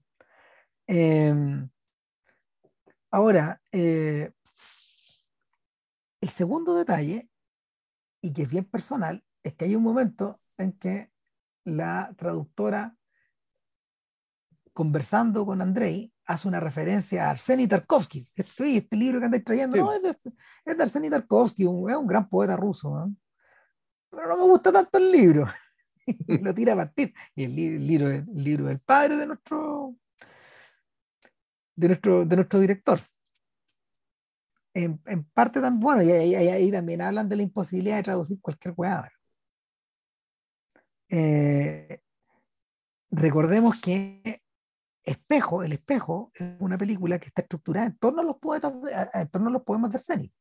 Sí. Es la columna vertebral de esta historia que en el fondo tiene como dos, dos cachos. Eh, una es esa y la otra es la historia de su madre. Es la madre, exacto. Claro. Total que eh, en ese punto, en ese punto donde eh, una, vez que, una vez que Domenico y Andrei hacen contacto, el personaje de la mujer tiene que salir, ahí viene este escándalo que ella arma en el hotel, Eh, y, es un escándalo que no se entiende muy bien, porque claro, eh, así como está con Chekhov, no es un sujeto que se vaya a meter en la cama de ella. Está completamente drenado de cualquier energía, de cualquier energía. Lidinal, sí. Claro, no, está, está, está hecho papa. Y, y en el instante en que ella decide devolverse a Roma, eh, lo, que, lo que ella abre es una, es una carta. Es una carta que está escrita por el músico. Es un tremendo texto. Sí. sí. claro. Y de hecho esa, esa carta está recogida en el, en el, en el libro, en Esculpiendo el Tiempo. Y, pero ahí lo importante en realidad, el hecho de todo este escándalo que se vaya, que ya comentamos que era muy ajeno a la película, que, pero que es funcional para lo siguiente, es para que con Charkov quede solo. Porque cuando este, este, este, es el texto de la carta. Mi querido Piotr Nikolaevich, he estado en Italia llevan dos años y esos dos años han sido muy importantes para mi trabajo como, como, como compositor y para mi vida personal. La noche pasada tuve una extraña Anoche tuve una extraña pesadilla. Estaba produciendo una, una, importante ópera para que iba a ser ejecutada en el teatro de mi maestro, El Conde. El Conde. El primer acto eh, tenía lugar en un gran parque lleno de estatuas y todas ellas estaban dispuestas, eh, perdón, todas eran interpretadas por hombres desnudos, eh, maquillados con pintura blanca, que además están obligados a permanecer por un largo tiempo quietos, sin moverse. Yo también actuaba, una, yo también era parte de esas estatuas y sabía que, que si me movía, llegaría un temible castigo, me esperaba un temible castigo porque mi, mi, señor y amo estaba ahí en persona observándonos. Podía sentir el frío, eh, que el frío subía a través de mi pie, de mis pies, perdón, y, y aún así no me movía. Finalmente, eh, a medida que iba sintiendo que ya no tenía, que no me quedaba fuerza, desperté. Estaba lleno de miedo porque sabía que no era un sueño, eso no es un sueño, sino la realidad misma. Podría tratar de asegurar que, eh, podría tratar de asegurarte que, eh, que nunca volveré a Rusia, pero el mero pensamiento, ese mero pensamiento, es como la muerte. En el fondo es como el ostracismo de los griegos, muy parecido. Eh, seguramente, eh, surely, surely, me, me, me, agoté con la traducción. Eh, a ver, deja ver dónde hay, espérate. Sí. Seguramente, aquí está. Seguramente esto no ocurra mientras viva. Y, y, nunca más volveré a ver la tierra donde yo nací, los abetos y el cielo de mi, de mi infancia. Puta, eh, calurosos saludos de tu pobre y abandonado amigo Pavel Sosnovsky. No, me, no me cabe duda que es el tipo de, de texto o el tipo de, de, emoción que el propio Tarkovsky podía suscribir respecto de la respecto de su, de, su posición como artista, de su posición como, como creador, de su posición como hombre ruso en, en, el, en el atado en el que se encontraba. Después de haber cortado las winchas con, y, los lazos con, la industria misma del cine soviético. Mira, en, el, mismo, en el mismo Esculpiendo en el Tiempo, hay una explicación de por qué en el fondo eh, la línea argumental de, nostalgia eh, pareciera tan frágil y por qué textos como esta carta parecieran tan importantes al mismo tiempo y son como anclas que te permiten entender para dónde va la película. Eh, dice, yo no estaba interesado en desarrollar la trama. Esa cadena de eventos, eh, una, eh, aquella cadena de eventos, eh, en parte porque cada, cada vez me siento con menos y menos ligado a través de cada filme a, a, crear estas estructuras. A, este pie forzado, que el fondo termina siendo irrelevante. Claro, siempre he estado interesado en el mundo interior de la persona. Y para mí es más natural hacer un viaje psicológico o sumergido en la psicología, esa psicología que informa la actitud que el héroe tiene ante la vida, un viaje al interior de las tradiciones literarias y culturales que están en las fundaciones de su mundo espiritual. Ahora, yo estoy muy seguro, y yo, yo tengo claro que desde un punto de vista comercial sería muy, mucho más ventajoso mover este sujeto de lugar en lugar, hacerlo viajar, convertir, convertir esto en una especie de road movie a los Wim Wenders. No me cabe duda que Tarkovsky tiene que haber visto esas películas, de hecho. Claro, pero al mismo tiempo vio La Aventura, que también es una road movie. Claro. Pero, pero es otra cosa. Claro, dice eh, que, sería igual de ventajoso introducir tomas eh, que tuvieran ángulos ingeniosos, usar paisajes exóticos e interiores impresionantes. Acá está en el fondo acuchillando a Tonino Guerra. O sea, con cariño y con respeto, pero claro, lo que esencialmente estoy tratando de hacer, o trato de hacer, es em, crear efectos que simplemente distancian y emborronen el objetivo que estoy persiguiendo. Estoy interesado en el hombre porque él contiene un universo en sí mismo en orden a traducir esa expresión en una idea, eh, darle sentido a la vida humana, no hay necesidad de esparcir eso a través de la trama, como si tuviéramos que crear una pintura repleta de sucesos.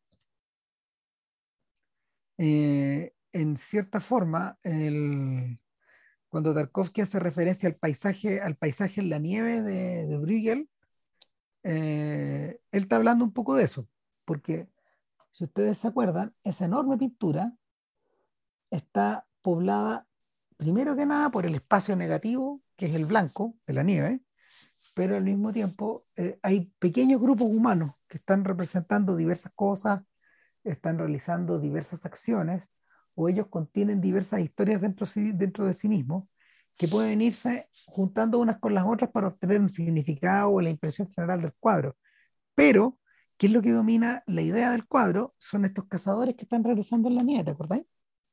Sí. Ahora, yo he pensado mucho en ese cuadro y claro, pero yo creo que los, cazadores efectivamente son, podría ser, el, son, los son, los protagonistas, lo que está más encima, pero en realidad el cuadro no es sobre ellos. No, pues. Efectivamente, el cuadro es sobre, eh, es sobre es, un conjunto que básicamente, desde mi perspectiva, es un, es un compilado del mundo. O sea, esto que estás viendo es el mundo. Pero es el mundo visto por un creador orgulloso de su creación por la, por la armonía, la forma, digamos, es como si alguien que creó la belleza del mundo, digamos, y que creó el mundo para verlo, moverse, desenvolverse, fluir, digamos, lo estuviera contemplando. En fondo, el, ese cuadro, digamos, y yo creo que lo que presume, lo que quiere lograr, y, y esa, esa armonía de las formas, esa, esa, esa esa como perfección redondeada de las formas que, que estamos viendo, que, son, que, son, perfectas, eh, no perfectas en términos necesariamente de belleza, pero sí en términos como de armonía y, de, delineación de las figuras, te genera un conjunto que podría, podría eh, decir, esta es la mirada de Dios, esto es, lo que, esto es lo que ve Dios ante su creación. Supongamos que Dios está siempre mirando el mundo, en algún momento sé que voy a sacar una foto de mi creación. Voy a fijar este, estas figuras que yo cree que se están moviendo, que están, están fluyendo, están moviéndose y están haciendo que esta creación mía se esté evolucionando y cambiando todos los días. Y por lo tanto voy a sacar esta, voy a sacar esta foto, porque si lo voy a fijar este recuerdo de mi creación. Y eso es ese cuadro. Y, toda, y, la serie de cuadros hermanos de eso también. Sí, claro. Estas, estas cuadros de comida, estos cuadros de, de siega, de, de cosecha, en fin. Eh, Son los, estos cuadros a grandes, estos, estos, estos, estos, planos, estos, estos planos muy generales. Sí. Y esa es, es, es, la mirada, digamos, que de quien ve, de quien, por ejemplo, de quien arma una colonia de hormigas, digamos, que está obsesionado por la cómo estas hormigas se, se, se, mueven, digamos, con tal precisión, y que parece que siempre hacen lo mismo, pero en realidad por el hecho de hacer lo mismo están cambiando su entorno también. O sea, esta es una obra viva. Esa vida es, es, es la que está siendo observada y admirada por el propio creador. Ahora, eh, hay algo de eso, de hecho, en la forma en que Tarkovsky dispone a los personajes que circulan en torno a esta piscina terma. Eh, viéndola, viendo, viendo estos personajes, estos, estos sujetos que se están bañando, por ejemplo, ahí, son claramente figuras felinianas. Sí. Son como las primeras figuras felinianas que aparecen en la película. Eh, alrededor de ellos también circula otra gente, algunos cabreros o, o, campesinos o personas que viven en el lugar. También hay unas personas que como que lo limpian, que están como encargadas como de limpiarlo, etc. Eh, en ningún momento se da la, se, se, se, se da la, la, sensación de que este es como una de que este es como una especie de spa, no, para nada, sino que esto como que está, en vez de plaza existe esto. ¿Cachai?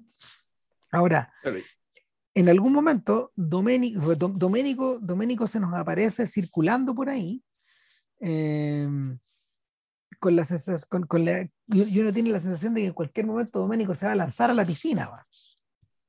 Y, es, y es porque efectivamente él tiene un él tiene un él tiene una meta y es que eh, su deseo o su, o su manera como de, de poder conjurar, de, de, poder conjurar su misión o lo, lo, que le va quedando de misión en el mundo, es atravesar, es atravesar esa, esa piscina terma con una vela en las manos, sin que esta se, sin que esta se apague. Sin que esta se apague. El, el problema es que eso él no lo puede hacer. Y en algún momento, cuando, cuando está dialogando con, con Andrei, con el poeta, eh, le pasa la vela. Lo vas a tener que hacer tú. Ahora, parece la petición de un loco, pero mientras lo veía yo decía, bueno, este es Alexander otra vez. Sí. Eh, eh, eh, es la figura de alguien efectuando un rito, un, una, una, acción en clave sí, sacrificial. Si en el fondo nosotros lo llamamos de una manera mucho más pedestre que es una manda. Como irse, como irse arrodillando no sé cuántos metros, llegar a la estatua de la Virgen, es más o menos lo mismo. Ahora, con la diferencia de que la manda en realidad es para pedir, que, es, es para pedir algo para ti. Estos son, actos, estos son actos que ya tienen que ver con la, eh, con, con, la salvación de la especie y del mundo en general.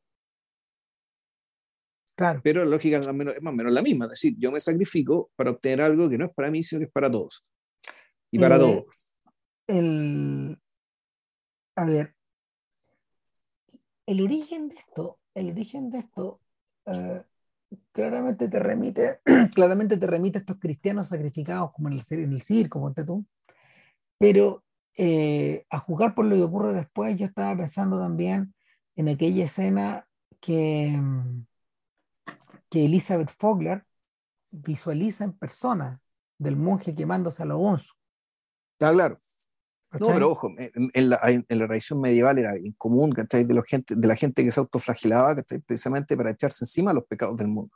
O sea, claro. Y, y, mal que mal, y mal que mal Jesucristo es eso. Hasta el punto ya, que, claro, Monty Python lo agarra para el hueveo en, en Monty Python y la, los caballeros de la mesa cuadrada, pues, pasan, pues, pasan como si fueran como si fuera un espectáculo ya. Claro, o sea, naturalmente que todo en algún momento pierde un sentido, eh, termina perdiendo sentido por distintas sí. razones, pero pero en el fondo esta lógica sacrificial, que en realidad es, es antiquísima, digamos, que si, si, tú siempre sacrificaste cosas ¿cachai? para lograr otras. Eh, eh, ya, el pensamiento, ya el pensamiento mágico primero, en el pensamiento religioso después, donde tú, no sé, si le hacemos caso a, a René Girard, aquí la lógica era que el, el, el, el chivo expiatorio tenía que ser sacrificado porque so, sobre él se volcaba la violencia. Entonces, una vez que matabas el chivo expiatorio, toda la violencia se iba sobre él y por tanto el pueblo iba a tener paz, o iba a estar, eh, la violencia iba a estar expulsada al menos por un tiempo, hasta que fuera necesario hacer otro sacrificio expiatorio. Esto, esto, es una lógica no, no, no, es, no, es, mágica ni exactamente religiosa, puede ser reviste religión. El punto es que llega un momento en que Cristo se convierte en chivo expiatorio, digamos, y no, es la primera religión que lo hace tampoco. No. Pero el, el fondo, esto de convertir, eh, de, de, convertir a al humano en el, centro, en, el, en el ser sacrificado, digamos, para lograr este objetivo. Bueno, el sacrificio humano también, en el caso de los mayas, que te sacan el corazón a alguien y hacías pensamiento mágico. O no, no, era religioso, no, necesitabas no sé cuántos corazones para, para básicamente que asegurarte que el sol girara otro año más.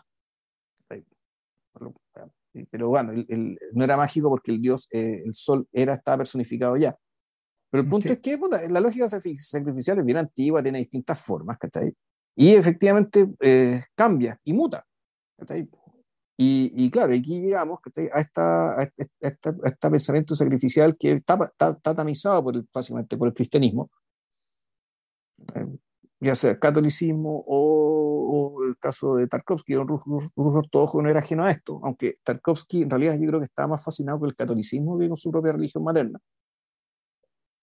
Tengo la impresión, digamos, por su, por su, básicamente por sus referencias culturales, por las pinturas renacentistas, que es algo que le interesaba mucho. Bueno, por la gran influencia de Italia que había en su vida también. Sí. Eh, eh, ese, ese, es el otro detalle. El, Italia, Italia en el arte, en la historia del arte europeo, no es un, o sea, es un lugar repleto de, es un lugar repleto de riqueza, es un lugar repleto de referencia, etcétera, pero al mismo tiempo era el punto de referencia eh, básico para cualquier artista que se preciera de tal. Aquel artista debía hacer un viaje a Italia. Y claro, por eso es que nuestro, nuestro músico ucraniano, digamos, que fue enviado por su patrón a Italia. Claro, tal como Goethe, tal como Rubens, o sea, los que, tenían los medios para hacerlo lo hacían. Y los grandes músicos franceses, el, el, premio de Roma, que, el, premio consistía en ir a Italia también. Claro, ahora, eh, eh, esa conexión, esa conexión, esa conexión con, con, nostalgia se refuerza pensando que el título original del proyecto era Viaggio in Italia, refiriéndose abiertamente al recorrido cultural, emocional, sentimental que hace la pareja de Rossellini, esta pareja de, los, de George Sanders con Ingrid Bergman, a través de Italia. Entonces, eh, la, referencia era súper lógica. Yo creo que en el camino, en el camino a Tarkovsky se le cayó la estructura. Se, le cayó esa estructura porque, porque en realidad se encontró que el país era muy bonito. No, yo, creo, yo creo, que pasa otra cosa. Yo creo que también se encontró con que el, la carta que acabamos de leer, para mí, es el punto de partida de la película. Yo creo que se le ocurrió hacer la película a partir de esa carta y pensando en esa carta, en esa historia, fue que empieza a recorrer lugares con Tonino Guerra y dice, no, esto no me sirve, no, esto no me sirve, no, esto no me sirve. El, necesito algo que, eh, algo que, eh, que trasunte, no sé que refleje, pero que trasunte, que en realidad magnifique el, el estado de ánimo imposible eh, de Berezovsky y de, de Gorchakov y de Tarkovsky, y mío al mismo tiempo. Claro. Y claro, o sea, todos estos lugares turísticos que mencionamos al principio no, no, no, no, no, servían. Pero este sí, lo mismo que el hotel, los que no hemos mencionado, fíjate que también el, lugar es maravilloso. No, el lugar es muy bonito. Eh, es de una geometría, de una geometría implacable. Además, eh, eh, hay una enormidad en las piezas que efectivamente se vuelve teatral. Sí, Claro, y, además se ha eh, construido de una manera tal que está la cama al medio, a un lado hay una ventana, y se da la paradoja que al otro lado de la cama hay una puerta que da hacia un baño. Sí. Entonces es, un baño que está un poco salido, ¿cachai? Un baño que está salido del cuerpo del edificio, ¿cachai? Pero parecía que ese baño no existiera, es como si fuera un lugar, un salto al vacío, ¿cachai? ¿Por qué? Porque está al mismo plano, ¿cachai? Que una ventana. Claro, es, es otro espacio. Exacto. Otra dimensión, está, podéis iluminarlo, en fin, no sé. O sea, podéis iluminarlo, podéis iluminarlo cinematográficamente desde dentro, porque además brilla. Puta, Mira, incluso decir, esto puede ser hasta casi una cara, ¿cachai? Son dos ojos.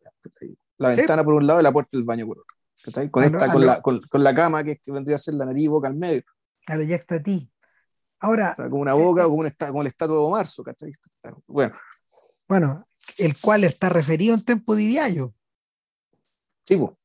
Claro, porque, porque claro, Antonioni fue de los primeros en ir a darse una vuelta con cámara a marzo bueno, y, y, y, filmarla, filmarla en su, en su en, ¿cómo se llama? En su tiniebla, o su tenebre, mejor dicho, eh, y en su magnificencia. Pero bueno, regresando. El, hay algo, y, aquí, te quería hacer una pregunta. Hay algo, eso sí, en la conducta, en la conducta, podríamos llamar finisecular de, de Doménico.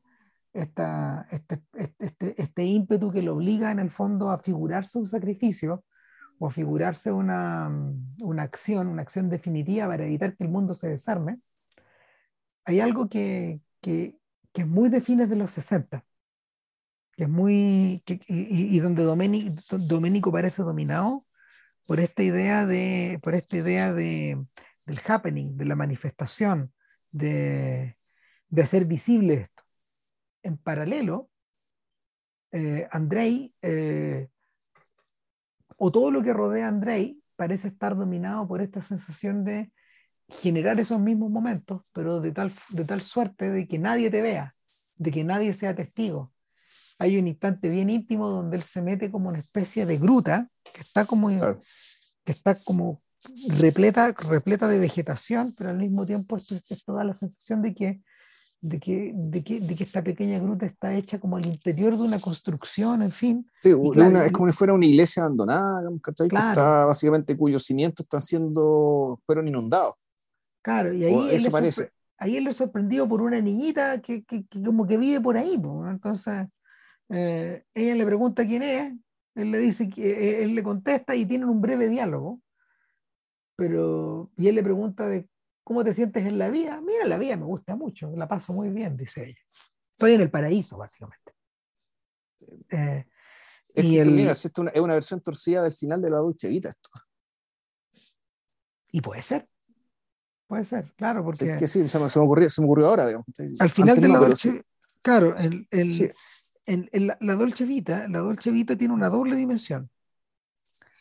Una es esta sensación de que paren este tren que me quiero bajar, que es lo que le ocurre, que es lo que le ocurre todo el rato al personaje de Mastroianni, a Marcello, al periodista, en parte porque él ha construido una vida viniendo de la región, igual que, igual que Fellini, construyó una vida en torno a este carnaval que no para nunca. Y que, y que a él le ha permitido vivir de una forma, uh, le ha permitido muy buen nivel de vida, por un lado, pero por otro lado lo ha convertido en un esclavo. Pero en costa, claro, a, un esclavo y un poco un papanatas también. en el fondo, estar, estar, o sea, vivir, a, vivir a ese ritmo, pendiente todas las tonteras que están pasando, naturalmente que te llena el cerebro, pero te lo llena de caca. Claro, el, y, alguien decía, la, Dani Leibovitz decía que, eh, no, la Fran Leibovitz decía, claro. claro, que en realidad, que, esta, que la Dolce Vita en realidad es un documental. Sí. que lo que hizo Fellini fue prender la cámara porque eh, parece que la cosa es así. No, y lo que le estaba pasando a Fellini un poco era eso. O sea, sí, Fellini, Fellini abrazó esa vida eh, y ese vértigo y esa forma como de, de, mirar el mundo que lo rodeaba con, con una energía sobrehumana, pero que claro, pues, lo manda al hospital después del rodaje pues, y, y, y, lo manda a reflexionar en torno a lo que se va a convertir más adelante en ocho y medio. Claro.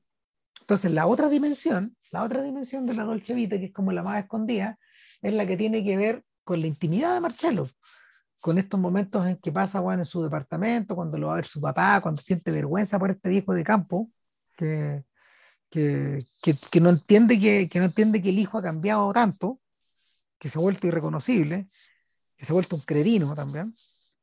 Eh, están, los momentos de intimidad con Steiner y su familia, el intelectual basado en Cesare Pavese. Claro, eh, que en, en, Goebbels y en Domenico también. Y el rey, Domenico está basado en él también. También. Y, y, en último término, eh, estos momentos de tiniebla o de tenebre que, que, se atraviesan en esta mansión antigua, ¿te acuerdas? Que, que hacia el final, hacia el final de la película, hay una, hay una, hay una enorme fiesta, eh, hay, hay, una gran fiesta en un lugar tan enorme que en realidad la gente se divide en pequeños parties, en pequeños, en pequeños grupos. Yeah. Y, y, claro, Marcelo termina, termina de alguna forma observándose a sí mismo. Y, eso es lo que eso es lo que ocurre. Tal como, la tal como ocurre en la aventura, en el, en el último amanecer que, que, vemos en la película, después de todo el tremendo carrete, digamos, em, el, ambos personajes, ella en la película de Antonioni y él en la película de Fellini, de alguna forma están entregados como a, a observar al monstruo en el espejo. Y claro, pues ese, es el momento cuando estando en la playa, eh, una niña, una, una eh, Marcelo ve de lejos a una chiquilla muy bonita, muy bella. Muy joven y, claro. Que, le sonríe. Muy, y muy inocente, ¿cachai? Fondo que le dice, esto que está aquí ya no lo tengo, si es que lo tuve alguna vez. Él, ella le dice algo, él no alcanza a escuchar y ella le vuelve a gritar, pero finalmente como que todo eso se pierde y él él vuelve a quedar integrado a, esta corte de malditos, esta, esta nave de loco. Em, ahora, es un poco, claro, eh, Andrei, Andrei de alguna forma tiene este diálogo con la niña y está, está, está entregado a este mundo privado, eh, a un mundo privado que llega a un borde, a un borde tal que no queda otro remedio que volver. Y cuando, y e, ese es el punto donde la película corta, y vemos, un, vemos un, un, gran zoom out a Roma, lento. Y es, la Roma donde, eh, a, la que la, a la que la traductora ya volvió hace un rato, a la que, a la que Andrei, a la que, por, la, por la cual Andrei pasa antes de devolverse a la Unión Soviética, y es el lugar al cual ha llegado Doménico, porque cuando ella, cuando, cuando Andrei está a punto de irse, llega un llamado telefónico y está hablando. Que también es bien ex machina, entonces un Deus ex machina que básicamente te resuelve el tema. Uno, tú te enteras que lo que está haciendo Doménico. Dos, no aprovechan de contar qué fue lo que hizo la traductora. Fue básicamente meterse con un mafioso. Y por lo tanto, abrazar el mundo. El, abrazar el mundo en su, lo, lo, mundano del mundo en su peor aspecto. Claro, nos vamos a ir a la India, le dice, puta. No, claro.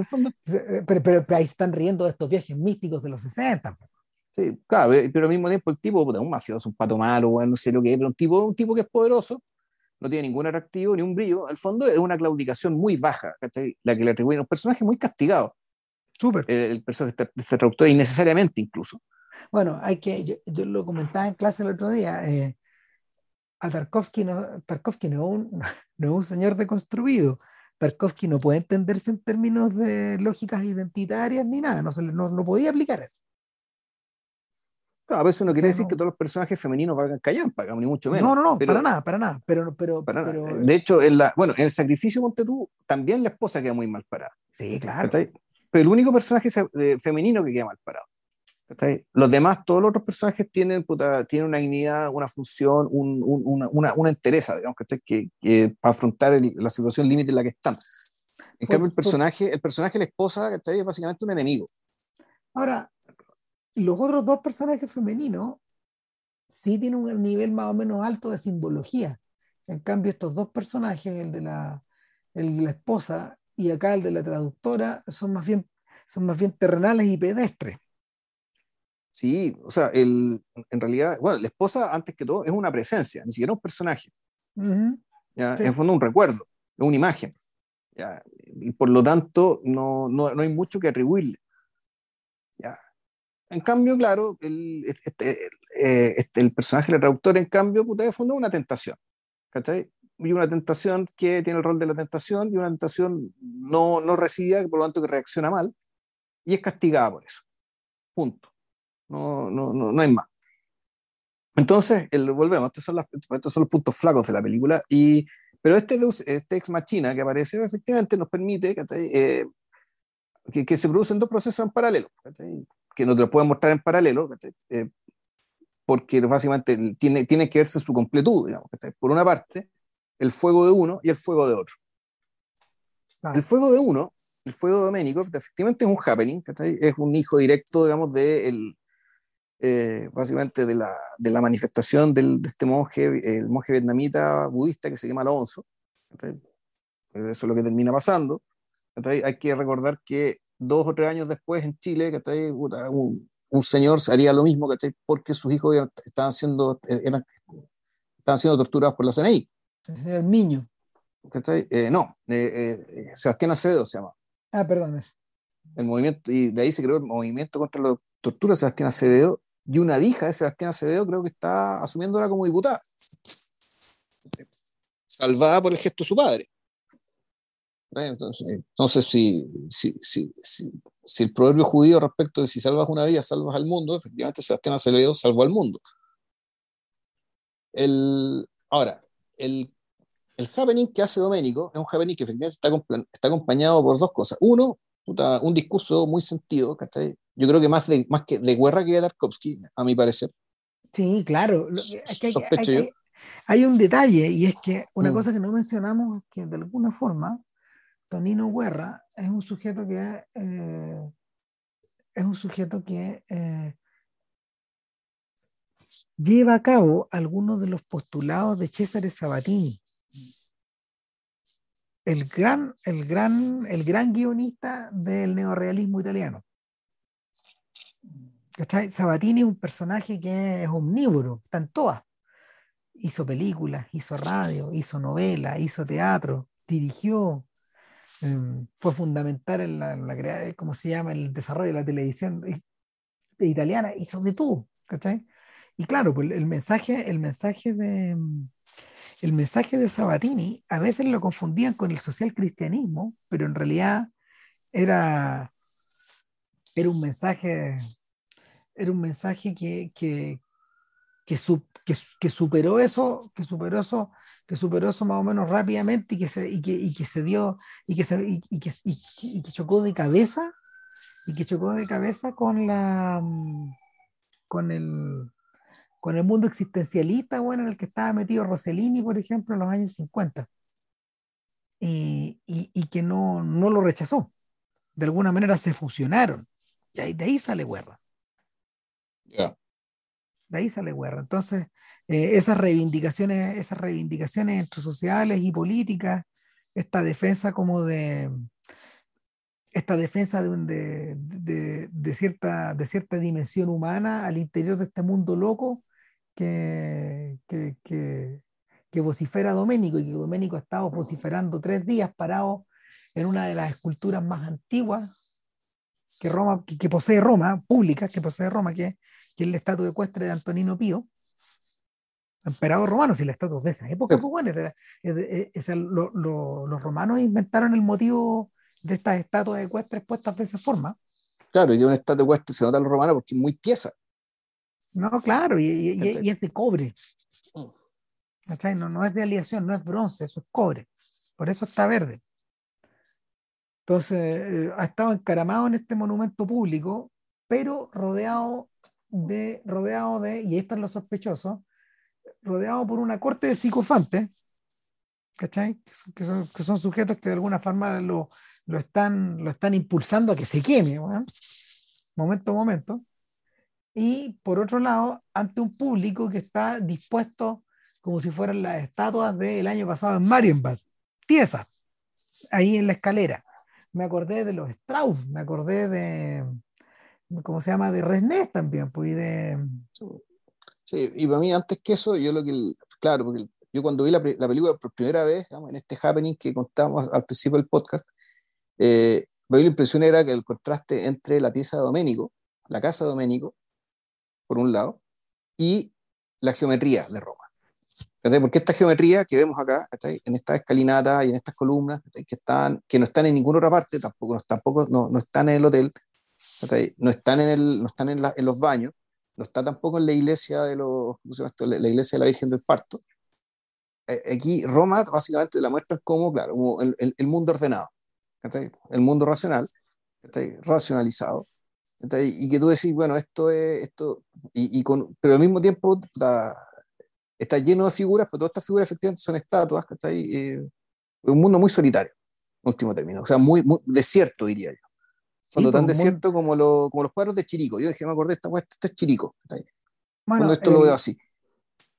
El, los cuadros de los, esos cuadros así como los cuadros de André Delvaux, por ejemplo, el belga este que pinta cosas similares, eh, eh, son heredadas de, son heredadas de los primeros ejercicios eh, en perspectiva que los artistas romanos hicieron como en el siglo XV.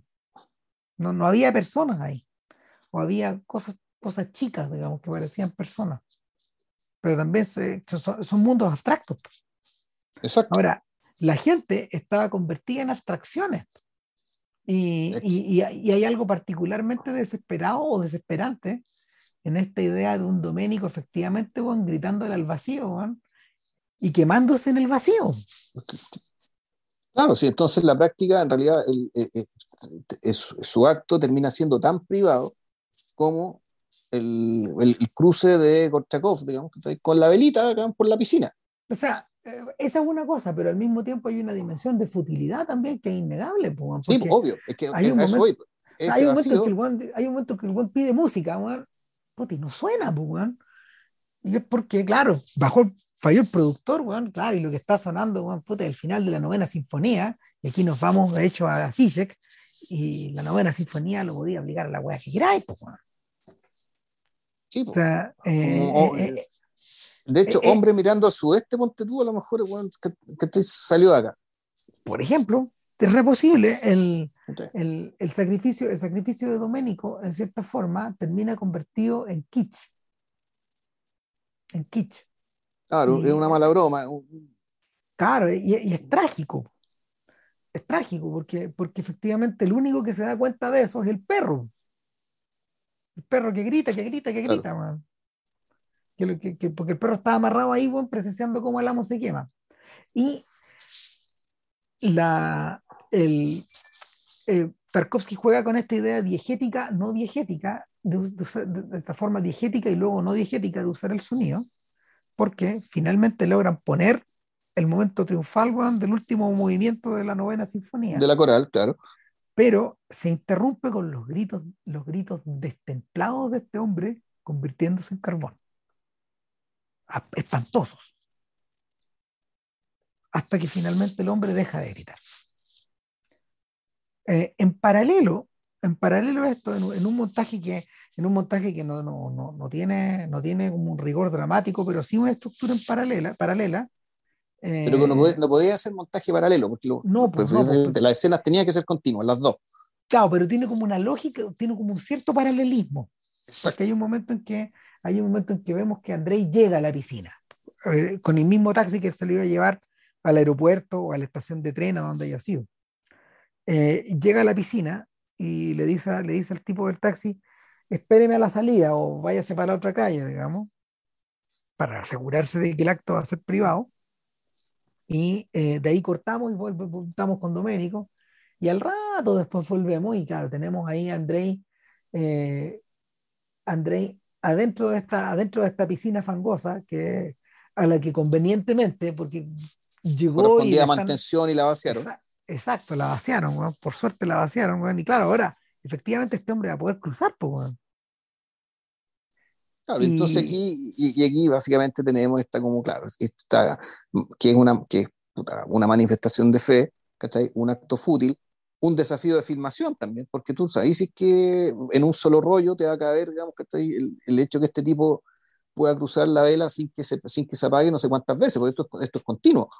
Exacto, pues unir y venir. La cámara está puesta efectivamente en la piscina fangosa, en un riel, donde eh, el, equipo, el equipo de iluminadores, de foquistas, de, eh, ¿cómo se llaman? Los asistentes, el propio Tarkovsky, seguramente deben estar todos con botas, y asustados, de que la guaya no vaya a funcionar. Y claro, la, tienen que haber, eh, yo pensaba, yo pensaba en el pobre Héctor, ¿cuántas veces habrá ensayado este movimiento?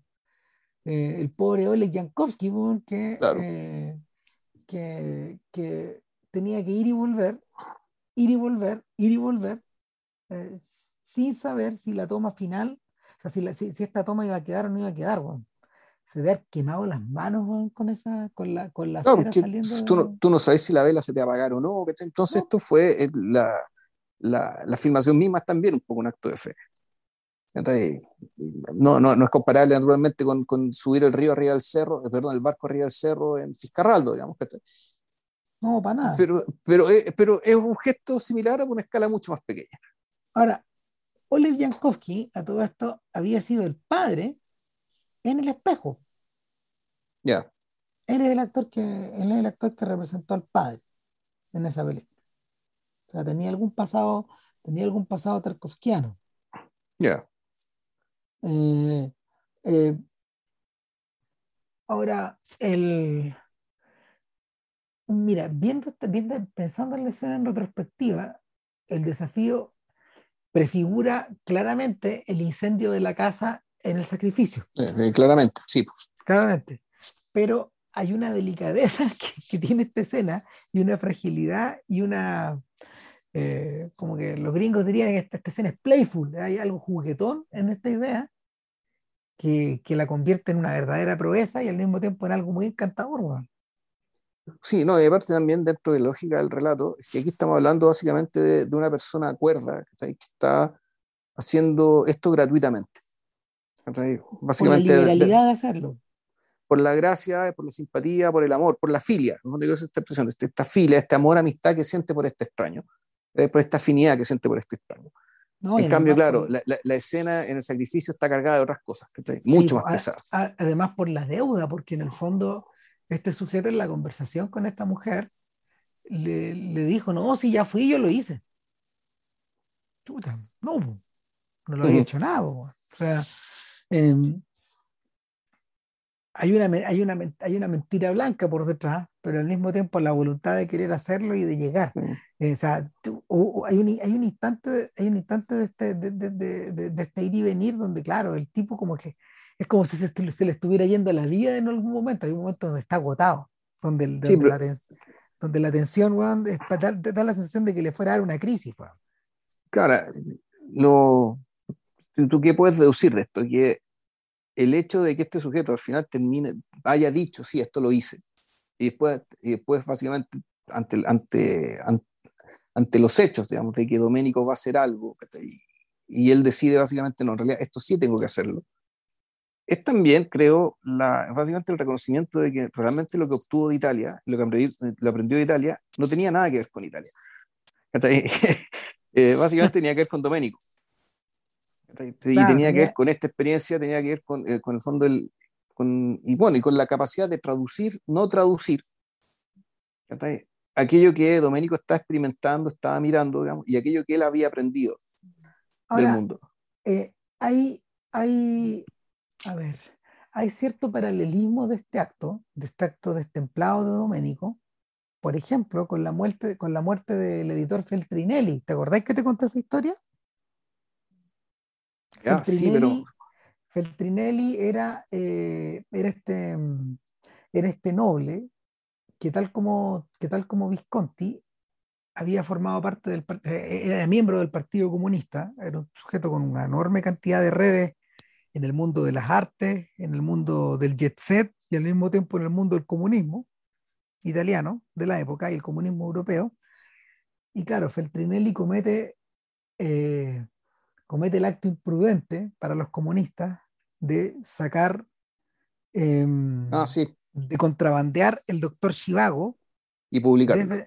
Desde, la Unión Soviética y publicarlo en Italia y, provocar un terremoto, un terremoto sociocultural en Europa, porque eso le gana el, le, gana el Oscar a Pasternak, cuando Pasternak ya está enfermo de cáncer, y al mismo tiempo le genera, genera, genera una, una tremenda oleada de, eh, ¿cómo se llama? No de, no de anticomunismo, pero, pero de crítica, de crítica hacia el PC ruso, hacia el PC soviético, perdón.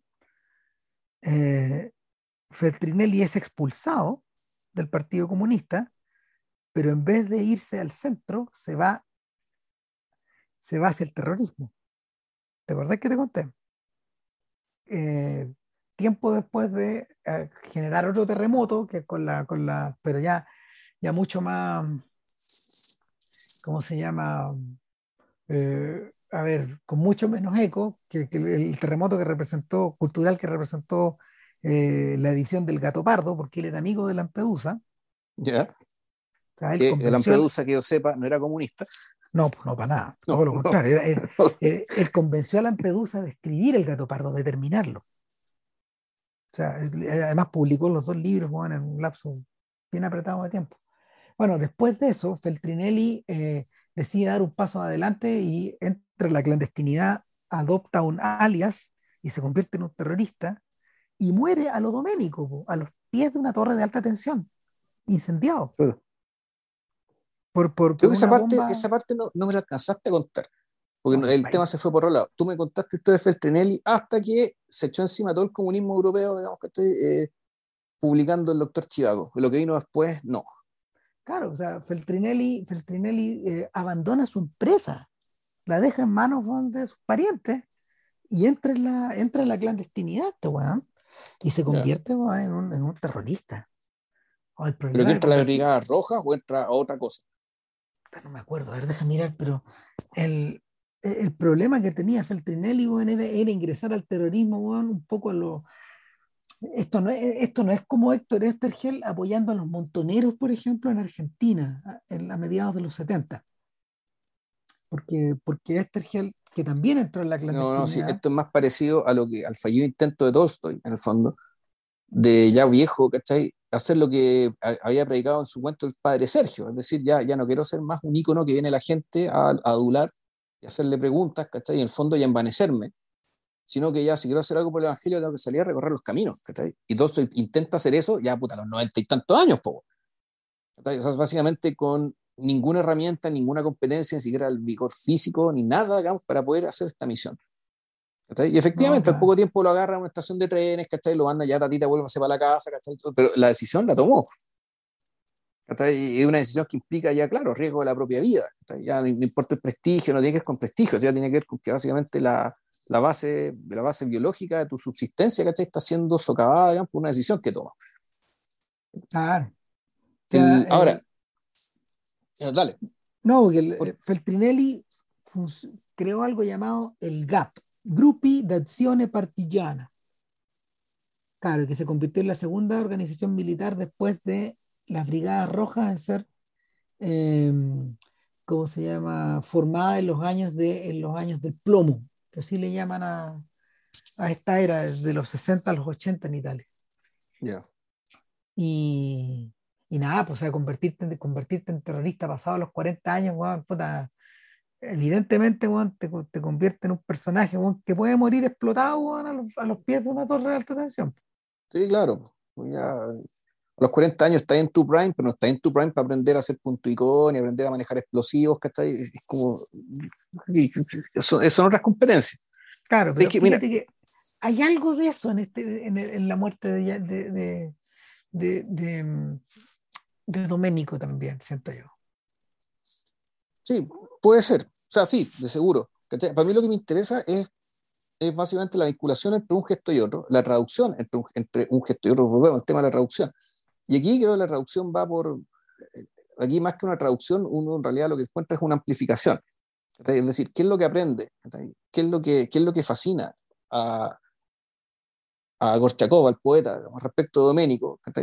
Aparte del compromiso, la integridad y la disposición a, a, perderlo todo por, es que en el fondo, yo creo que el, personaje de Doménico es, es, es, es esencial para esta historia porque es básicamente el que permite dar el salto respecto de, del sentido de la nostalgia. Es decir, lo que para Gorchakov originalmente era básicamente nostalgia por su país, que su país, que, un país que es su mundo, digamos, y respecto del cual, y como dice la carta del músico ucraniano que mencionamos, eh, estar lejos de tu país es lo mismo que la muerte, o es peor que la muerte, es decir, que es la lógica del ostracismo, o sea, que el ostracismo, digamos, de los griegos suponía eso, que el ostracismo era peor que la muerte. Salir de tu polis era peor de la muerte, era salir del mundo, digamos, era quedarte sin nada. Ahora, eh, este, este, significado, digamos, cuando se encuentra con Doménico, eh, Doménico lo que tiene es una nostalgia por otra cosa, que es la nostalgia por el, el mundo, el mundo completamente consentido. El, el, el, gran orden de las cosas, que no es necesariamente un orden reaccionario, digamos, que apela, no sé, A, a, Santo Tomás, ni, ni, ni, a ese tipo de composición. Pero sí, ni por otro lado un orden revolucionario. No, claro, pero, pero sí esa presencia de ese orden, y tiene que ser en Italia, y por eso es que cuando, spoiler, digamos, para los que no han visto la película, párenlo, cuando Gorchakov finalmente muere, porque él muere una vez que cruza la velita, es decir, su sacrificio es más grande de lo que parece, aunque nadie se entere, eh, él, cuando muere efectivamente aparece la imagen de él con su familia, su dacha, y por detrás los arcos de una catedral. Y esa catedral, y, eso a, Tarkovsky no le gustaban las alegorías, y él reconoce que este final puede entenderse alegóricamente. Que, que la nostalgia por la patria se superpone con la nostalgia por el, por el sentido, por el mundo con sentido, por, el, por el gran orden de las cosas, digamos, que, alguna vez tuvimos al alero del cristianismo, digámoslo, y que se perdió. Eh, Entonces, la, la, traducción, el salto de una a la otra, digamos, solamente pudo darse precisamente a través de este encuentro. Ahora, llegamos a esa escena final después de algo que la película ha ido preparando cuidadosamente. Eh, podemos decir que el filme espiritualmente no es italiano, pero artísticamente sí. Sí. Durante toda la película hemos ido viendo un momento, o sea, hemos ido viendo a una cámara que está situada buscando puntos de fuga sin querer, o queriendo en realidad, o sea, de una manera no, no, aludida, buscando puntos de fuga, perspectivas, estructuras eh, y también eh, trampas del ojo, trampas ópticas. Cuando, cuando Gorchakov entra por primera vez a la casa de Doménico, él entra a una habitación donde el interior hay un paisaje pero es un paisaje creado en miniatura, eh, es un paisaje que evoca de hecho a, esta, a este efecto especial del final de, de, Solaris, donde, donde la dacha está flotando en el océano de Solaris, como si fuera una isla, eh, y, la, la, cámara se va alejando, ¿recordáis? Sí. Eh, acá el efecto es, es, distinto, vamos entrando por este camino vemos el camino en una toma y luego vamos entrando por él, pasamos por un lago, pasamos por los meandros de, los meandros de un río, luego vamos subiendo hacia las montañas y en un momento, cuando la maqueta está por acabarse, la cámara filma las montañas reales que emergen por la ventana. Es decir, lo que está lejos se une a lo que está cerca. Lo que es real se une a lo irreal en un puro movimiento. y he dicho de otra manera, estamos en un lugar tan caótico en que el mapa y el territorio son lo mismo. También. Eh, hay diversos temas que la película mantiene, ponte tú, con la forma de filmar el horizonte. A veces el horizonte está por arriba de el campo visual. O sea, porque la, la, la, cámara, está, la cámara está enfocando eh, con un lente de tal forma que eh, las longitudes se aplanan. Y Tarkovsky filma el horizonte, filma un horizonte que está, por, está, fuera, está fuera de campo. Eh, y en la, en la toma final se junta esta imagen de la iglesia en ruinas que hemos visto antes con la idea de la maqueta. Y con la idea de una maqueta que es un escenario eh, que, que, representa un mundo como escenario donde eh, tú puedes ver la dacha al fondo, tal como la has visto, la verdadera dacha, filmada en perspectiva de estos recuerdos que Gorchakov tenía de, de su mujer y su, y su hijo, digamos, que aparecían, que puntúan la película cada cierto tiempo. Claro, es un, tópico, digamos. Y, que están filmados, y, que, están filmados de una manera a su vez media simbólica, porque, porque claro, están vestidos como, están vestidos como, como campesinos rusos de hace siglos, no, no, no, no actuales. Y eh, bueno, ves la dacha, ves a Gorchakov, ves al perro, eh, Doménico, claro. el perro. Aquí, aquí Doménico es el perro, en el fondo y claro, y, y, en la medida que nos vamos alejando, porque este, este ya no es un zoom, zoom out, sino que es un traveling hacia atrás, porque ahí se, se, notan las proporciones, digamos, del edificio, empieza a nevar teatralmente al fondo y al frente. También eso es una ilusión óptica para crear, para crear la idea de que está nevando en todas partes, pero al mismo tiempo eh, dispuesto de tal forma que la audiencia se da cuenta de que esto es un efecto. Entonces, claro, pues una, es, una, es una articulación más o menos compleja de, de, de, cómo, de cómo orquestar esta, esta suerte de visión de mundo integral al final. Claro, el fondo, donde las, las nostalgias están todas resueltas. O sea, básicamente ya lo tienes todo. Claro. Todo lo que te faltaba ya está contigo, digamos, pero una, una vez de muerto. Pero estás muerto, claro. Una vez muerto, exacto. Exactamente. Eh, dos horas. Ya, ya. Dos horas, ya, pero hay que hablar de sacrificio ahora. Y de la relación que tiene con nostalgia en el fondo. como, como bueno, uno, yo creo dos cosas. Uno, efectivamente, relación en términos básicamente de, de, ciertos tópicos y personas que se cruzan, digamos, y cómo efectivamente las películas están hermanadas, ya lo mencionamos, pues vamos a repetirlo. Y lo otro también como película de exilio, como segunda película de exilio. Porque mal que mal, esto ya, el, uno, uno podría decir, bueno, Tarkovsky al, al final del capítulo que le dedica a Nostalgia en, en, su libro, dice que lo que vivió en Nostalgia, lo que filmó en Nostalgia, terminó convirtiéndose en su vida, en lo que le quedó de vida.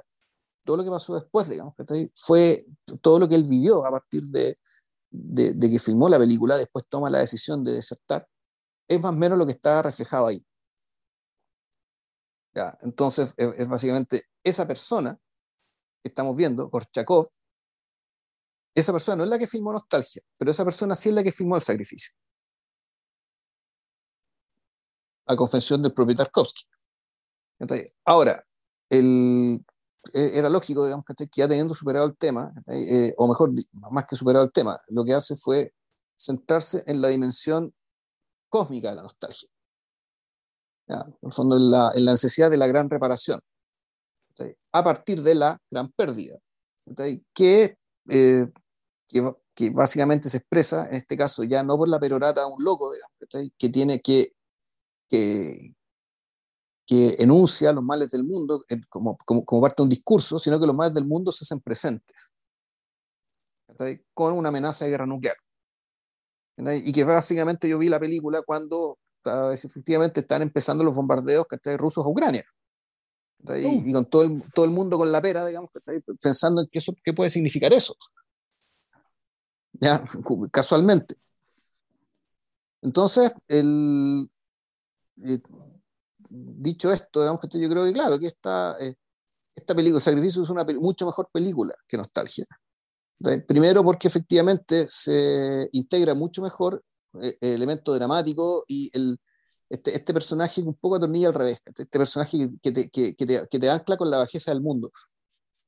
Mal mm. que mal, el, en, en, nostalgia uno podría, uno podría incluso interpretarla como este personaje femenino bien lamentable, este hombre pequeño, porque es un hombre pequeño, y, y Tarkovsky sí lo caracteriza digamos, a, a Gorchakov, y también caracteriza así a Alexander después, como hombres pequeños, son hombres pequeños que están que se han enfrentado hasta un desafío muy grande y ante una revelación muy grande.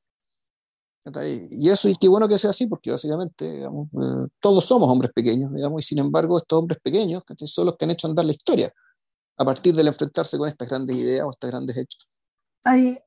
y por otra parte, y, en el caso, perdón, y, y, termino la idea, digamos, en el caso de Nostalgia tenías entonces esta mujer pequeña, este hombre pequeño, pero con, eh, con anhelos mayores, y tenías a Doménico que es un loco, que aparentemente es un hombre pequeño también, es un tirano, porque fue, él tiranizó a su familia, pero que sin embargo está en, eh, ya está mirando las cosas desde una altura distinta. Los condenó en vida. Claro, claro, exacto. Eh, hay cierta dimensión, a ver, yo, yo vi el sacrificio hace unos meses atrás, um, ¿cuándo habrá sido? Por septiembre, octubre, por ahí, cuando hicimos la mirada en profundidad. Ya. Entonces estuvimos como siete horas mirando el sacrificio, más o menos. O sea, porque víamos plano a plano, secuencia por secuencia. Nos demoramos, nos demoramos. Y claro, costó cualquier cantidad avanzar. Eh, en parte, bueno, porque eh, al contrario de lo que sucede con Nostalgia, es una película de una tremenda, de una tremenda densidad estética, de una tremenda densidad visual. Eh, yo creo que eh, para Tarkovsky fue un tremendo aporte poder dialogar con Sven Nykvist y en el fondo imbuirse del mundo de Bergman, un mundo con el que tenía mayor afinidad, de hecho, porque la, probablemente había cierta, era, innegable la admiración que él sentía por, por Antonioni o por, eh, o por Fellini y por los maestros italianos, por los técnicos y por el propio Guerra, al que da la sensación de que quería mucho, digamos, porque se siente muy, uno lo ve muy cómodo al lado de él en el documental, pero eh, entre afinidades y afinidades, la cercanía con Bergman y con ese mundo y con esa lógica es mayor. Em, hay un detalle Ahora, de hecho. pero que- interesante, y que no es que sus películas, no es que las películas de Tarkovsky se parezcan a las de Berman, no, no, no es eso, no es eso, pero es que el cine, el, el, el cine de Berman, los lugares de Berman, el tipo de persona ¿cachai? que habita el, el, mundo Berman, ¿cachai? yo creo que efectivamente calzaba mejor ¿cachai? con lo que, con lo que Tarkovsky quería, eh, quería decir en ese momento. podríais ponerle el trasmundo bergmaniano, porque eh, el, el punto de partida del sacrificio es una, mm, es como se llama, es un episodio arquetípico o una especie de rito de pasaje que podríamos denominar como la visita a la casa de la bruja. O sea, en la visita a la casa de la bruja, eh, tú vas a pedir algo o vas a someterte al oráculo de la bruja o vas a matar a la bruja. ¿Cachai? O sea, O- vas a o- conjurar algo. O va a responder una pregunta también. Eh, A eso iba, claro, como, como, Claro. Si, fuera, como si fuera un oráculo. Entonces, Mm. Eh, el- el- el- en ese sentido, en ese sentido, em, el mito, el mito de, el mito de Edipo con la, con la, Con la esfinge. con la esfinge está hermanado con, eh, con Hansel y Gretel, pues, también. Mm. Están hermanados, están hermanados por algún lado, ¿cachai? Ahora, eh, en el caso, en el caso de, en el caso del sacrificio, em, de hecho, el guion originalmente se llamaba La Bruja, The Witch. Sí. Se llamaba La Bruja y efectivamente era un sujeto que visitaba, que visitaba a este personaje y que, y que debía pasar una suerte de prueba también. Ahora pensando, por ejemplo, en, en Green Knight, esta película de David Lowry, el momento en que eh, efectivamente el caballero, que, que Sir Gawain logra llegar weón, donde el caballero verde, equivale también a la visita a la casa de la bruja. Al momento en que eres sometido a una prueba, Sí. en el Exacto. caso de él. Claro, y la prueba, la prueba es extrema, weón, que te corten la cabeza. El, eso por un lado. La otra, la otra idea, la otra idea, la otra idea que es brillante es que eh, el personaje, el, el hombre pequeño al que, al que hacía referencia JP hace un rato, este Alexander, es un sujeto, es un sujeto que está metido en la industria editorial, es un tipo que tiene, es un tipo que tiene poder, que tiene dinero, es un intelectual, es una persona respetada en la comunidad, querida por su familia, eh, admirada por sus amigos, Claro. y que Es un, es- es un crítico, pero interesante, es un crítico y ensayista Sí. que en algún momento fue artista, o sea, fue actor. Y en algún momento sintió que eso era ridículo. ¿cachai? Y por lo tanto, él básicamente terminó siendo un espectador intérprete ¿cachai? del arte de otros. Sí, en la, en la, en la memoria en profundidad, perdón, en la mirada en profundidad, eh, yo, le, yo le sugería a los a la, a, a ¿cómo se llama? A los, a los los peregrinos, digamos, porque claro, los son, que- peregrinos, viejos, son peregrinos, a- siete horas de lo- eso es. claro, los que estábamos en la sesión, digamos, yo le sugería que la escritura de este personaje eh, era profundamente shakespeariana. ¿En qué sentido? Que los diálogos de Alexander están, están creados eh, están creados a partir de alguien que se está escuchando a sí mismo y al mismo tiempo entendiéndose a sí mismo mientras se escucha. O sea, en ese sentido se parece a Hamlet, por ejemplo. Ya, O sea, lo- es lo que le atribuía Bloom a, básicamente, claro, esto es la invención de la mente. Claro, entonces eh, Ya. es por eso, es por eso que Tarkovsky eh, le da a Alexander un hijo que tiene en este momento en particular un problema weón, en, la, en la garganta que le impide hablar. El niño está, el niño está mudo, está operado, porque lo vemos con al, al- chiquitito lo vemos con una Sí. con, con una venda, con una, una venda venda en la su garganta, sí. Claro, entonces eh, eh, eh, eh, eso es muy conveniente porque en el fondo Alexander está hablando por los dos, está hablando a nombre de los dos está desplegándose entre el cabro chico, pero al mismo tiempo está en su propio altar, en su propio púlpito. No, y además está lo otro, básicamente que el, el futuro, el futuro eh, es un futuro esperanzador básicamente porque no habla la huasca de los cabros chicos. es un futuro que no habla, que escucha. Claro. Y habla con el cuerpo. Claro, y, y, en cierta forma, en cierta forma, eh, el gesto es que el, el, el, gesto redunda en que Alexander también está hablando a nombre de Tarkovsky. Pero hay un detalle, y este es el detalle atractivo. Tarkovsky lo, lo tal, tal, tal, como tú decías, ¿eh?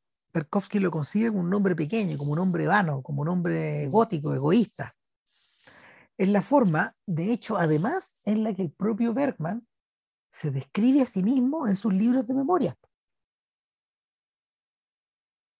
Bergman se describe como un energúmeno, como un pobre pelota. O sea, eh, eh, él es extremadamente duro consigo mismo eh, en, el, en, el, juicio, en su capacidad de trabajo, en sus percepciones, en su calidad de padre, de marido y como escritor. Pues, se saca la chucha.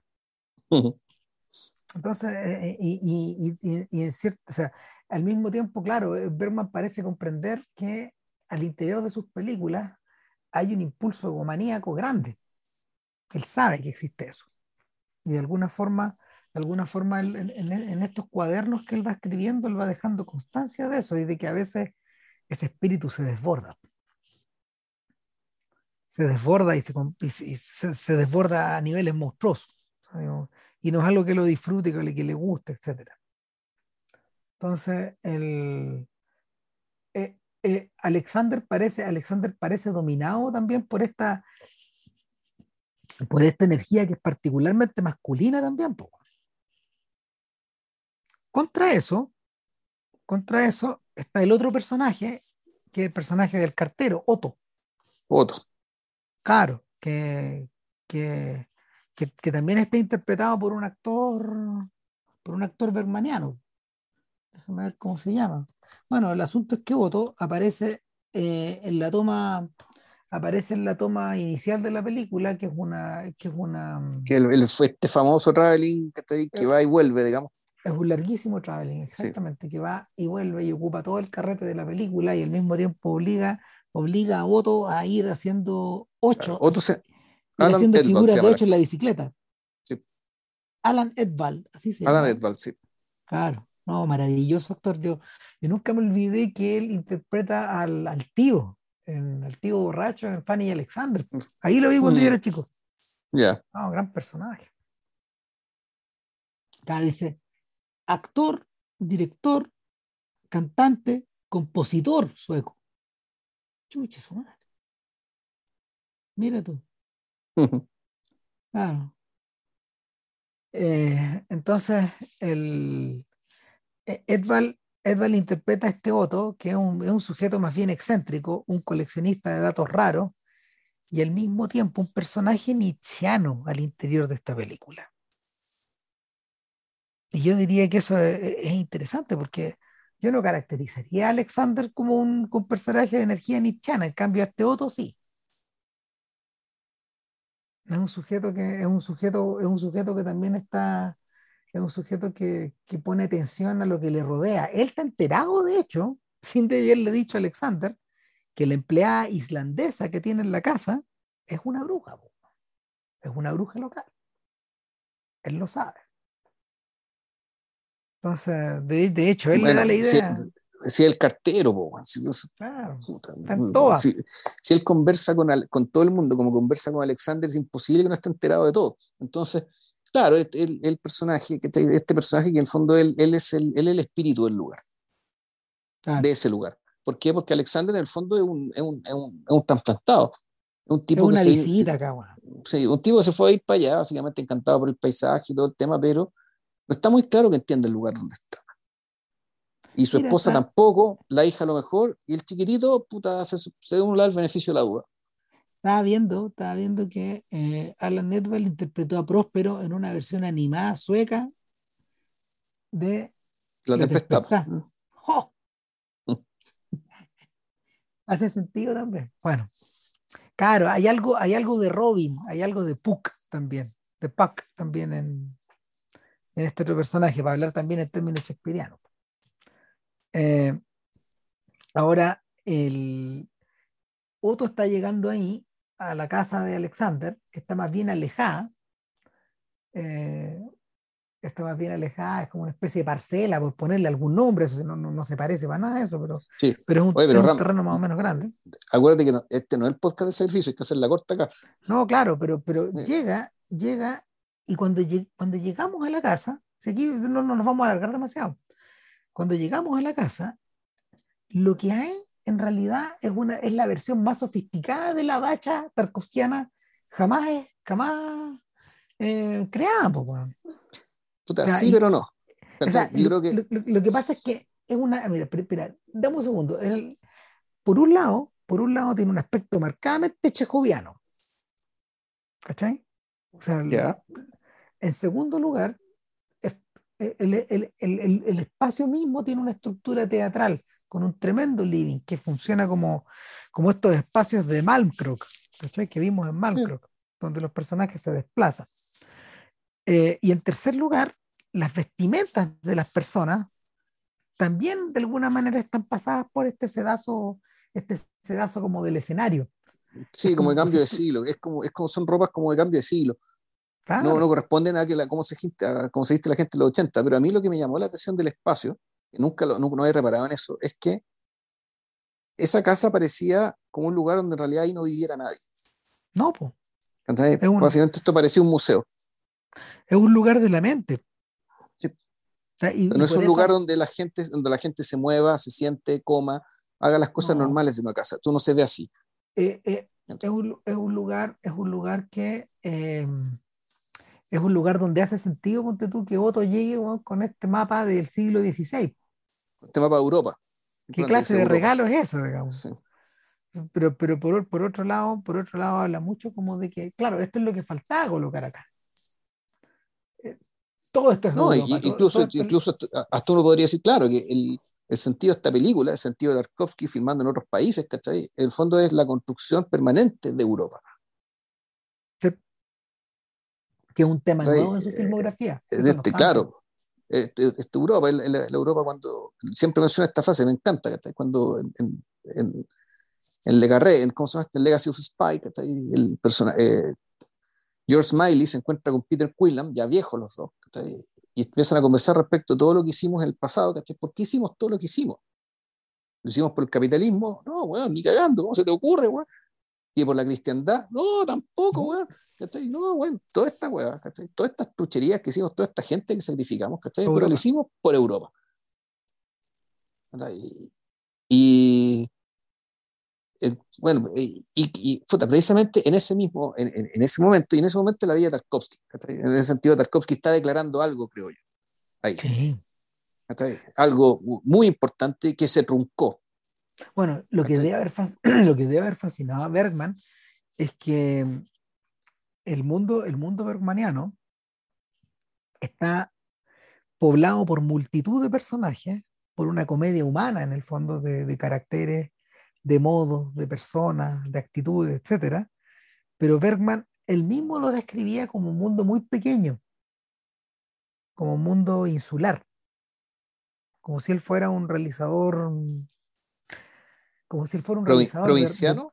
provincial prácticamente, por- pero, pero, pero por, por propia, o sea, su, su- investigación es hacia adentro, Claro. Eh, pero, una, pero una hacia adentro que aún así este, es, de, es de pequeños grupos, es de pequeñas tribus. Lo que le fascinaba de- del sacrificio a Bergman era la capacidad de Tarkovsky de utilizar esa estructura, pero al mismo tiempo convertirla en algo universal, gigantesca, enorme. Y eso es lo que, eso es lo que tú estás aludiendo. Eh, para todos los efectos, Tarkovsky, eh, Tarkovsky está en el, en el sacrificio, Tarkovsky está prefigurando lo que, lo que Kieslowski va a poder desarrollar primero en el Decálogo y después en su trilogía europea europea. ¿Te, te acordáis que hemos hablado de estos filmes de la Sí. paneuropeidad, de la, de la época de la Unión Europea? Esta, la esta época, claro, suerte de principio de los 90, básicamente. Claro, y que, que- y que fue, y que fue, fue, fue de, desilvanándose a punta de hachazos después. Claro. Entonces, claro, este, este, es un filme europeo en ese sentido, profundamente. Claro, bueno, y también prefiguró, el, más que prefiguró, yo creo también inspiró el salto que hizo después que Kiarostami, está ahí. También, pues, estaba pensando en eso mismo. Que, que y también alcanzaron a hacer dos películas para Claro, yo creo que Kiarostami, yo creo que Kiarostami eh, era súper. ¿Te acordáis que una vez te lo comenté? Que cuando, a propósito de, a propósito de ese corto que él hizo arriba de los trenes, en esa película, en esa película que se llama Tickets, claro, ahí, es, ahí es cuando e, eso lo hizo, pero de eso creo que lo hizo en Italia también, o en Francia, una de dos. Claro, y ahí es cuando Tarkovsky, perdón, cuando Kiarostami dijo, mira, la verdad es que yo me demoraba en hacer este cambio, pudiendo haber filmado antes acá, porque no tengo, o sea, uno nunca, tiene la, uno nunca tiene la certeza de que el árbol que plantaste en Teherán va a dar fruto en París. Se puede secar también, no sabemos. O sea, eh, el, el, ¿cómo se llama? La, la apuesta gigante. Y, y, por lo mismo, por lo mismo, claro, el, en la tragedia de la tragedia de Kiarostami, que claro, su siguiente filme iba a ser en China continental, bueno había sido interesante. Sí. O sea, viajaron para allá y filmaron un Hicieron poco. preproducción. Claro, filmaron un poco y se tuvo que devolver. Pues ya estaba con cáncer. Entonces, el, eh, la, operación es más, la, operación es más bien similar y yo creo que cuando lo, lo discutimos a fondo, cuando hablamos de Like Someone in Love. Creo que hablamos de las dos, ¿no? Sí, hablamos de las dos en esa ocasión. De Kobe Conforme, y creo que pusimos foco en la japonesa, pero creo que hablamos de las dos. Sí, sí, hablamos de las dos. Es que nos había gustado mucho más la japonesa. Sí. Esa es la obra maestra de ahí. Ahora, yo básicamente, pero fíjate con el tiempo, yo creo, creo recordar más, se me está quedando más en la cabeza las imágenes de la otra película. Ah, sí, es que cinematográficamente apabullante. Eh, además que además que el, está, muy bien, está, muy bien, está muy bien conseguida esta sensación de que, claro, este es un viaje sentimental, es la pareja que da vuelta, entonces como que el tema está más amojonado. En, en, la película japonesa, la película japonesa era más, era más fría, era más calculada más, y en realidad era mucho más tirada. Sí. Era harto más, dura, es difícil de tragar. Sí. Claro, y ese final, y bueno, todas esas cosas. Ahora, eh, en el caso del sacrificio, en, el, caso que del sacrificio, yo creo que lo maravilloso es que eh, esta apuesta que es tan abstracta eh, no, se convierte, no se convierte en una suerte de, de lección del maestro, no se convierte en un ensayo inerte. O sea, y, y, y, y no necesita de los deus ex machina ni de estas estructuras ni de estas estructuras importadas desde otras sensibilidades, como pasa en Nostalgia. Y, no, y claro, y, la, y, lo otro que me gusta es que el drama, ¿cachai? las escenas dramáticas que las hay, no están hechas para que la acción avance, están hechas básicamente para caracterizar a las personas, nada más. Para que ¿de quién estamos hablando? ¿Quiénes son los que están aquí?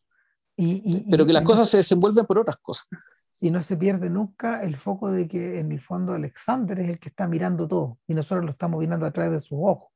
Claro, y que por lo tanto, y, que, y, demás, y a medida que la película va avanzando, la sospecha de que las cosas que está viendo Alexander son alucinaciones. Claro, y de que la única persona que efectivamente está viendo a Alexander o está dialogando con él es la bruja. Es la bruja. Ella, ella ve la dimensión de su dolor o de su, o de su drama o de su, de su falta o de lo que tú queráis. Y claro, lo, que, lo, lo, lo, único que, lo único que parece real, el único momento donde la familia de Alexander se ve tal como es, es en el momento de la quema de la casa. Claro.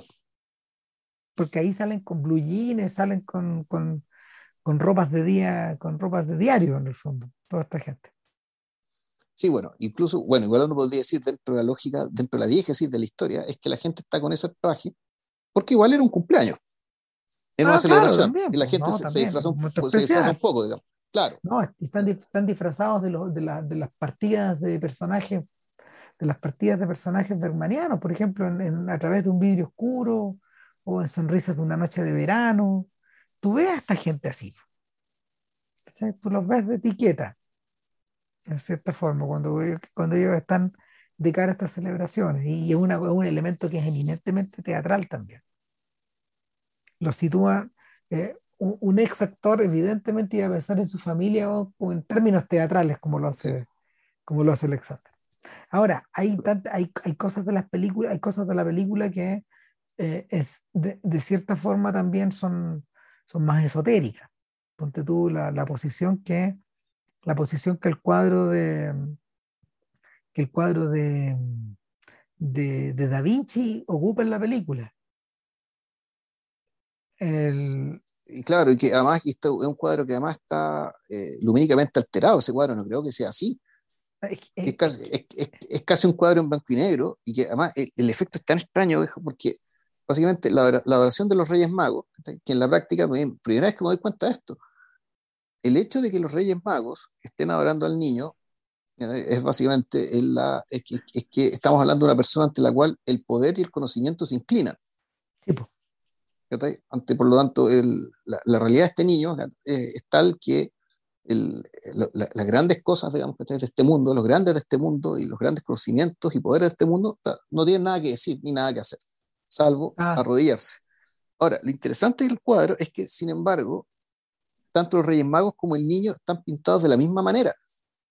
En cambio, la figura que es, que es distinta y que está reflejada de otra manera a través de trazos, de líneas, y no de estas como pinceladas que hacen parecer a todas estas figuras como si fueran un mar, es la Virgen. La, yo creo que yo creo que Tarkovsky se sirve la perfección de esto, porque claro, lo que pasa es que eh, hay un montón de cuadros de Leonardo que están terminados como en estado de bosquejo. Entonces, Leonardo, Leonardo trabajaba sobre cartones o papeles. el cartón, decir cartón no es lo mismo que el cartón que uno ocupa para embalar weas acá. No, no. Eh, se le llama como a estos papeles, a estas estos cartapacios, a estos papeles antiguos. Yo de, yo de, de, esos Leonardo, yo no he visto este, pero yo he visto, por ejemplo, el, el ¿cómo se llama?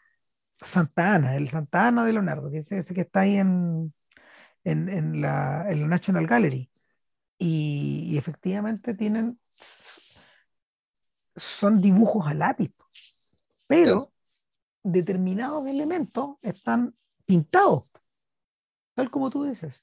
O sea, y acá en la Virgen está terminada, por ejemplo, en el caso no, al revés. ¿Al revés?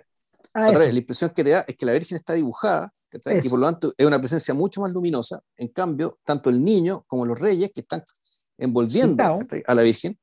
Ya pintados con trazos, con, con, con, óleo, digamos, lo que sea el, material que ocupa, digamos, que, que, el otro, que, que lo otro, digamos, que la impresión general es como si fuera, eh, como si estuviera la Virgen en medio de una tormenta, una tormenta de agua, una tormenta del mar, o sea, tanto los magos como el niño, vistos hacia lo lejos, es como, son como olas, son olas muy violentas, esa es la impresión, y en cambio la Virgen es de, una, es de un trazo distinto y como no está pintada, es muy luminosa, en comparación con esta figura. El recuerdo que yo tengo de ese cuadro que, que, se me queda siempre pegado es la idea de la ciudad de Dios atrás. Claro. Que, que eso está presente también. Cuando uno piensa, cuando uno piensa por ejemplo, en el, en el en, en, uno de los cuadros de Andrei Rublev, claro, también veas la ciudad de Dios y también ves el elemento del árbol. Yeah. ¿Cachai? El árbol de la vida, que, que son, son, son, elementos que son tarkovskianos. Son tópicos, sí tópicos tarkovskianos por extensión y que también están presentes en este cuadro. Ahora, este cuadro en particular está puesto en un pasillo, en el segundo piso, donde están las piezas, donde No, más, que un pasillo, no, en realidad es una sala de estar. Perdón, tenéis razón. Eh, el pasillo da a esa sala de estar. Claro, y esa, esa sala de estar es en la cual eh, Otto, o en la luz, le dice, o en la alucinación que tiene Alexander, Otto le dice, anda a hablar con la bruja y haz lo que ella debía para salvar al mundo. Tiene como un whiskycito en la mano, ahí, sí. ¿no? Ah, sí, están, están tomándose algo. Y ese es el momento en que, claro, Otto le dice, puta, siempre he encontrado tan tétrico, digamos, a Leonardo. Sí. Esa fue la expresión, era tétrico. Entonces, era su, figura, su presencia y su mirada le dan susto. Sí, sí. Hay algo que es ultraterreno en el cuadro. Bueno, mm.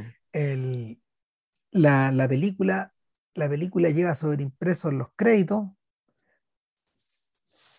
eh, al, inicio, al inicio del sacrificio, cuando dice ofred y todo lo que claro. los créditos están sobreimpresos sobre la imagen del cuadro, una, una parte del cuadro, el, el, árbol, de hecho.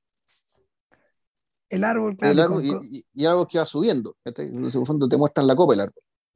A medida que van dando los créditos, esto lo comenzamos cuando hicimos, el podcast, cuando hicimos este podcast, hablando de por qué además te parten pegando la pata en las pelotas, ¿cachai? Con el Barmedí de la Pasión según San Mateo. Claro. Que, que, la, que, que es el área, que es el área donde Pedro niega a Cristo. Es, la parte, es la parte posterior, es cuando Pedro pide perdón, o mejor dicho, más que Pedro, sí, es Pedro. Es Pedro, no, Es que, no, no, no, porque el, Pedro niega, pero Pedro es un, es un, tenor. Lo que pasa es que el Herbar Medij, en el fondo, es el lamento que viene ya de parte de, un, de, una voz femenina, donde básicamente la humanidad pide perdón por ser como es. Pues la, pues la negación de Pedro es, la, es, la, es, la, negación de la humanidad, básicamente, es la, es la debilidad humana. ¿ya? Es otra expresión más del pecado, del, del pecado capital, el, perdón, del pecado original. Otra expresión más de es lo que hay.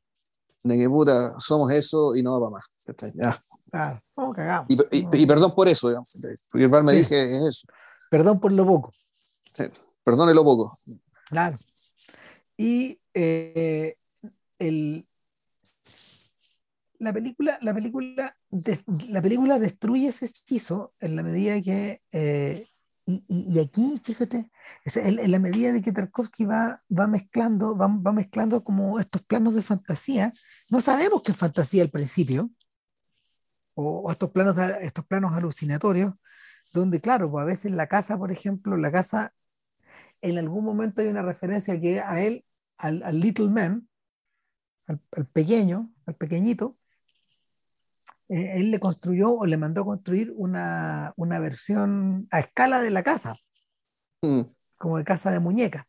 Yeah. Claro, o sea, no sabemos si eso es real o no, pero la idea es que, claro, la, eh, eh, eh, hay un objeto que es más chico, que es una, una copia del otro y que está situado en, este, en un barrial de la misma manera que este está situado al borde del, del al borde del mar. Sí, y al mismo tiempo, y, y, y, también te retrotrae al teatro en miniatura que tenía el joven, el niño Berman, digamos, cuando es chico.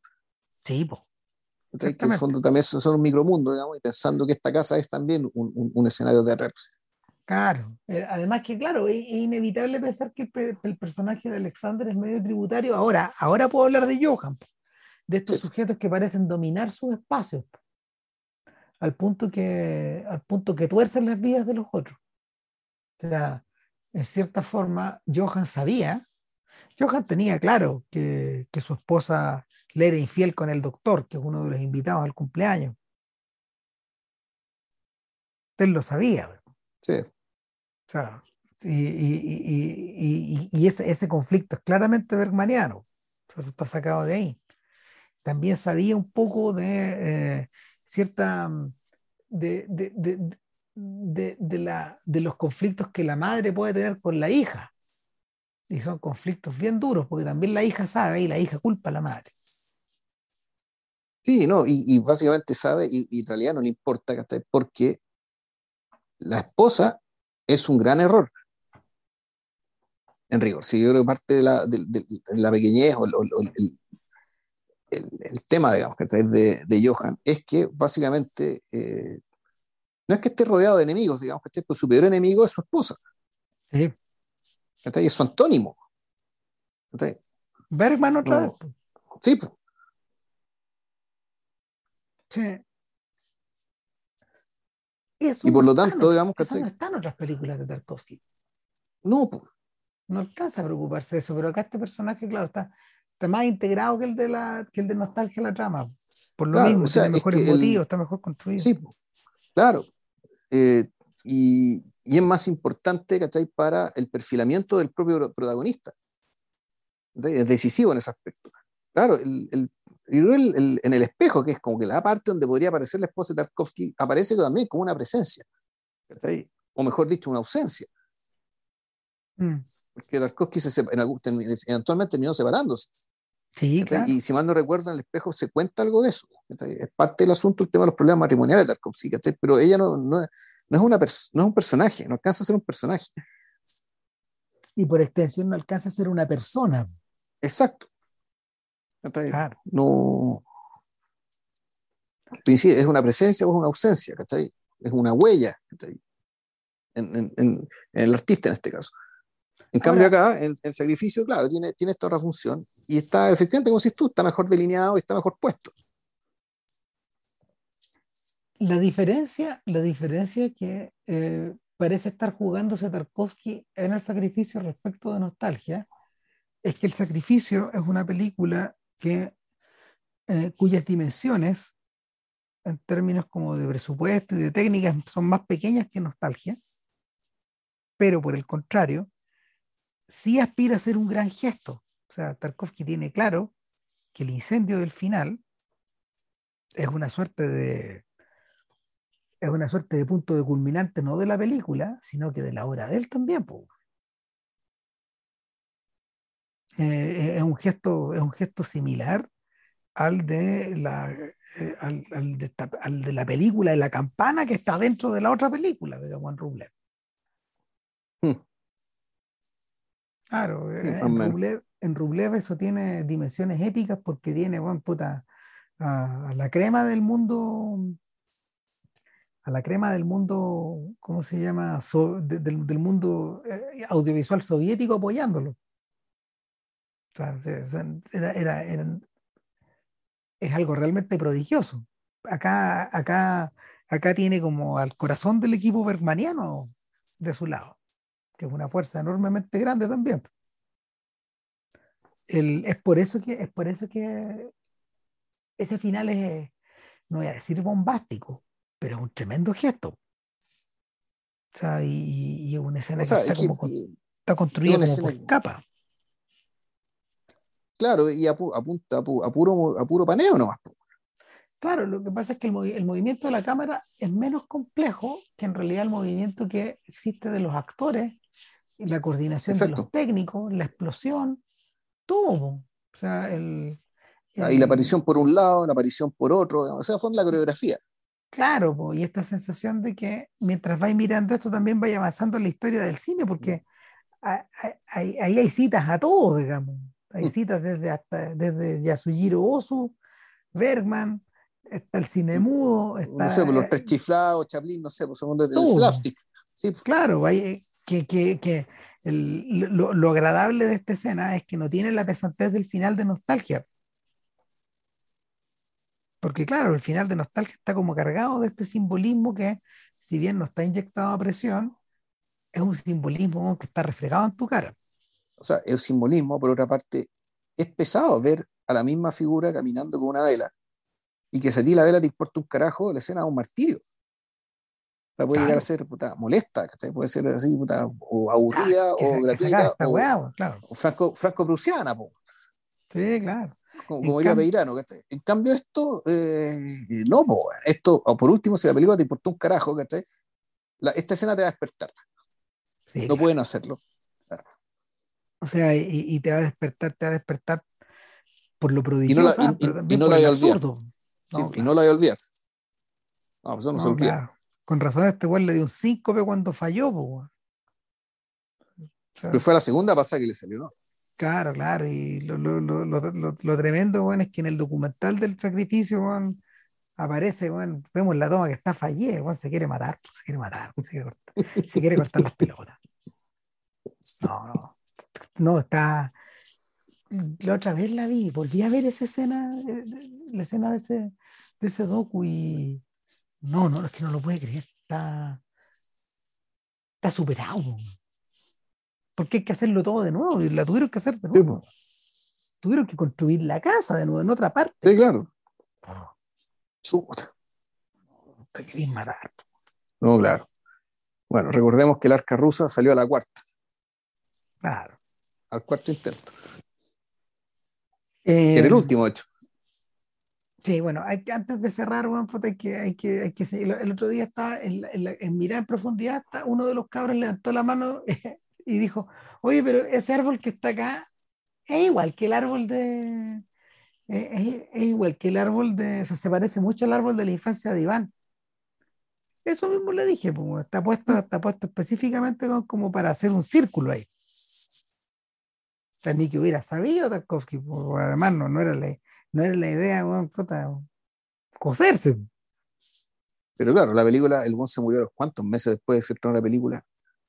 Eh, no sé si le alcanzó a haber hecho nada. Él no le alcanzó, él no, el cáncer de Tarkovsky estaba lo bastante avanzado como para que él no pudiera eh, revisar el copión en 35 milímetros, sino, aunque parezca trágico, sino solo una copia en VHS que le hicieron llegar. Eso es lo que alcanzó a ver del sacrificio terminado.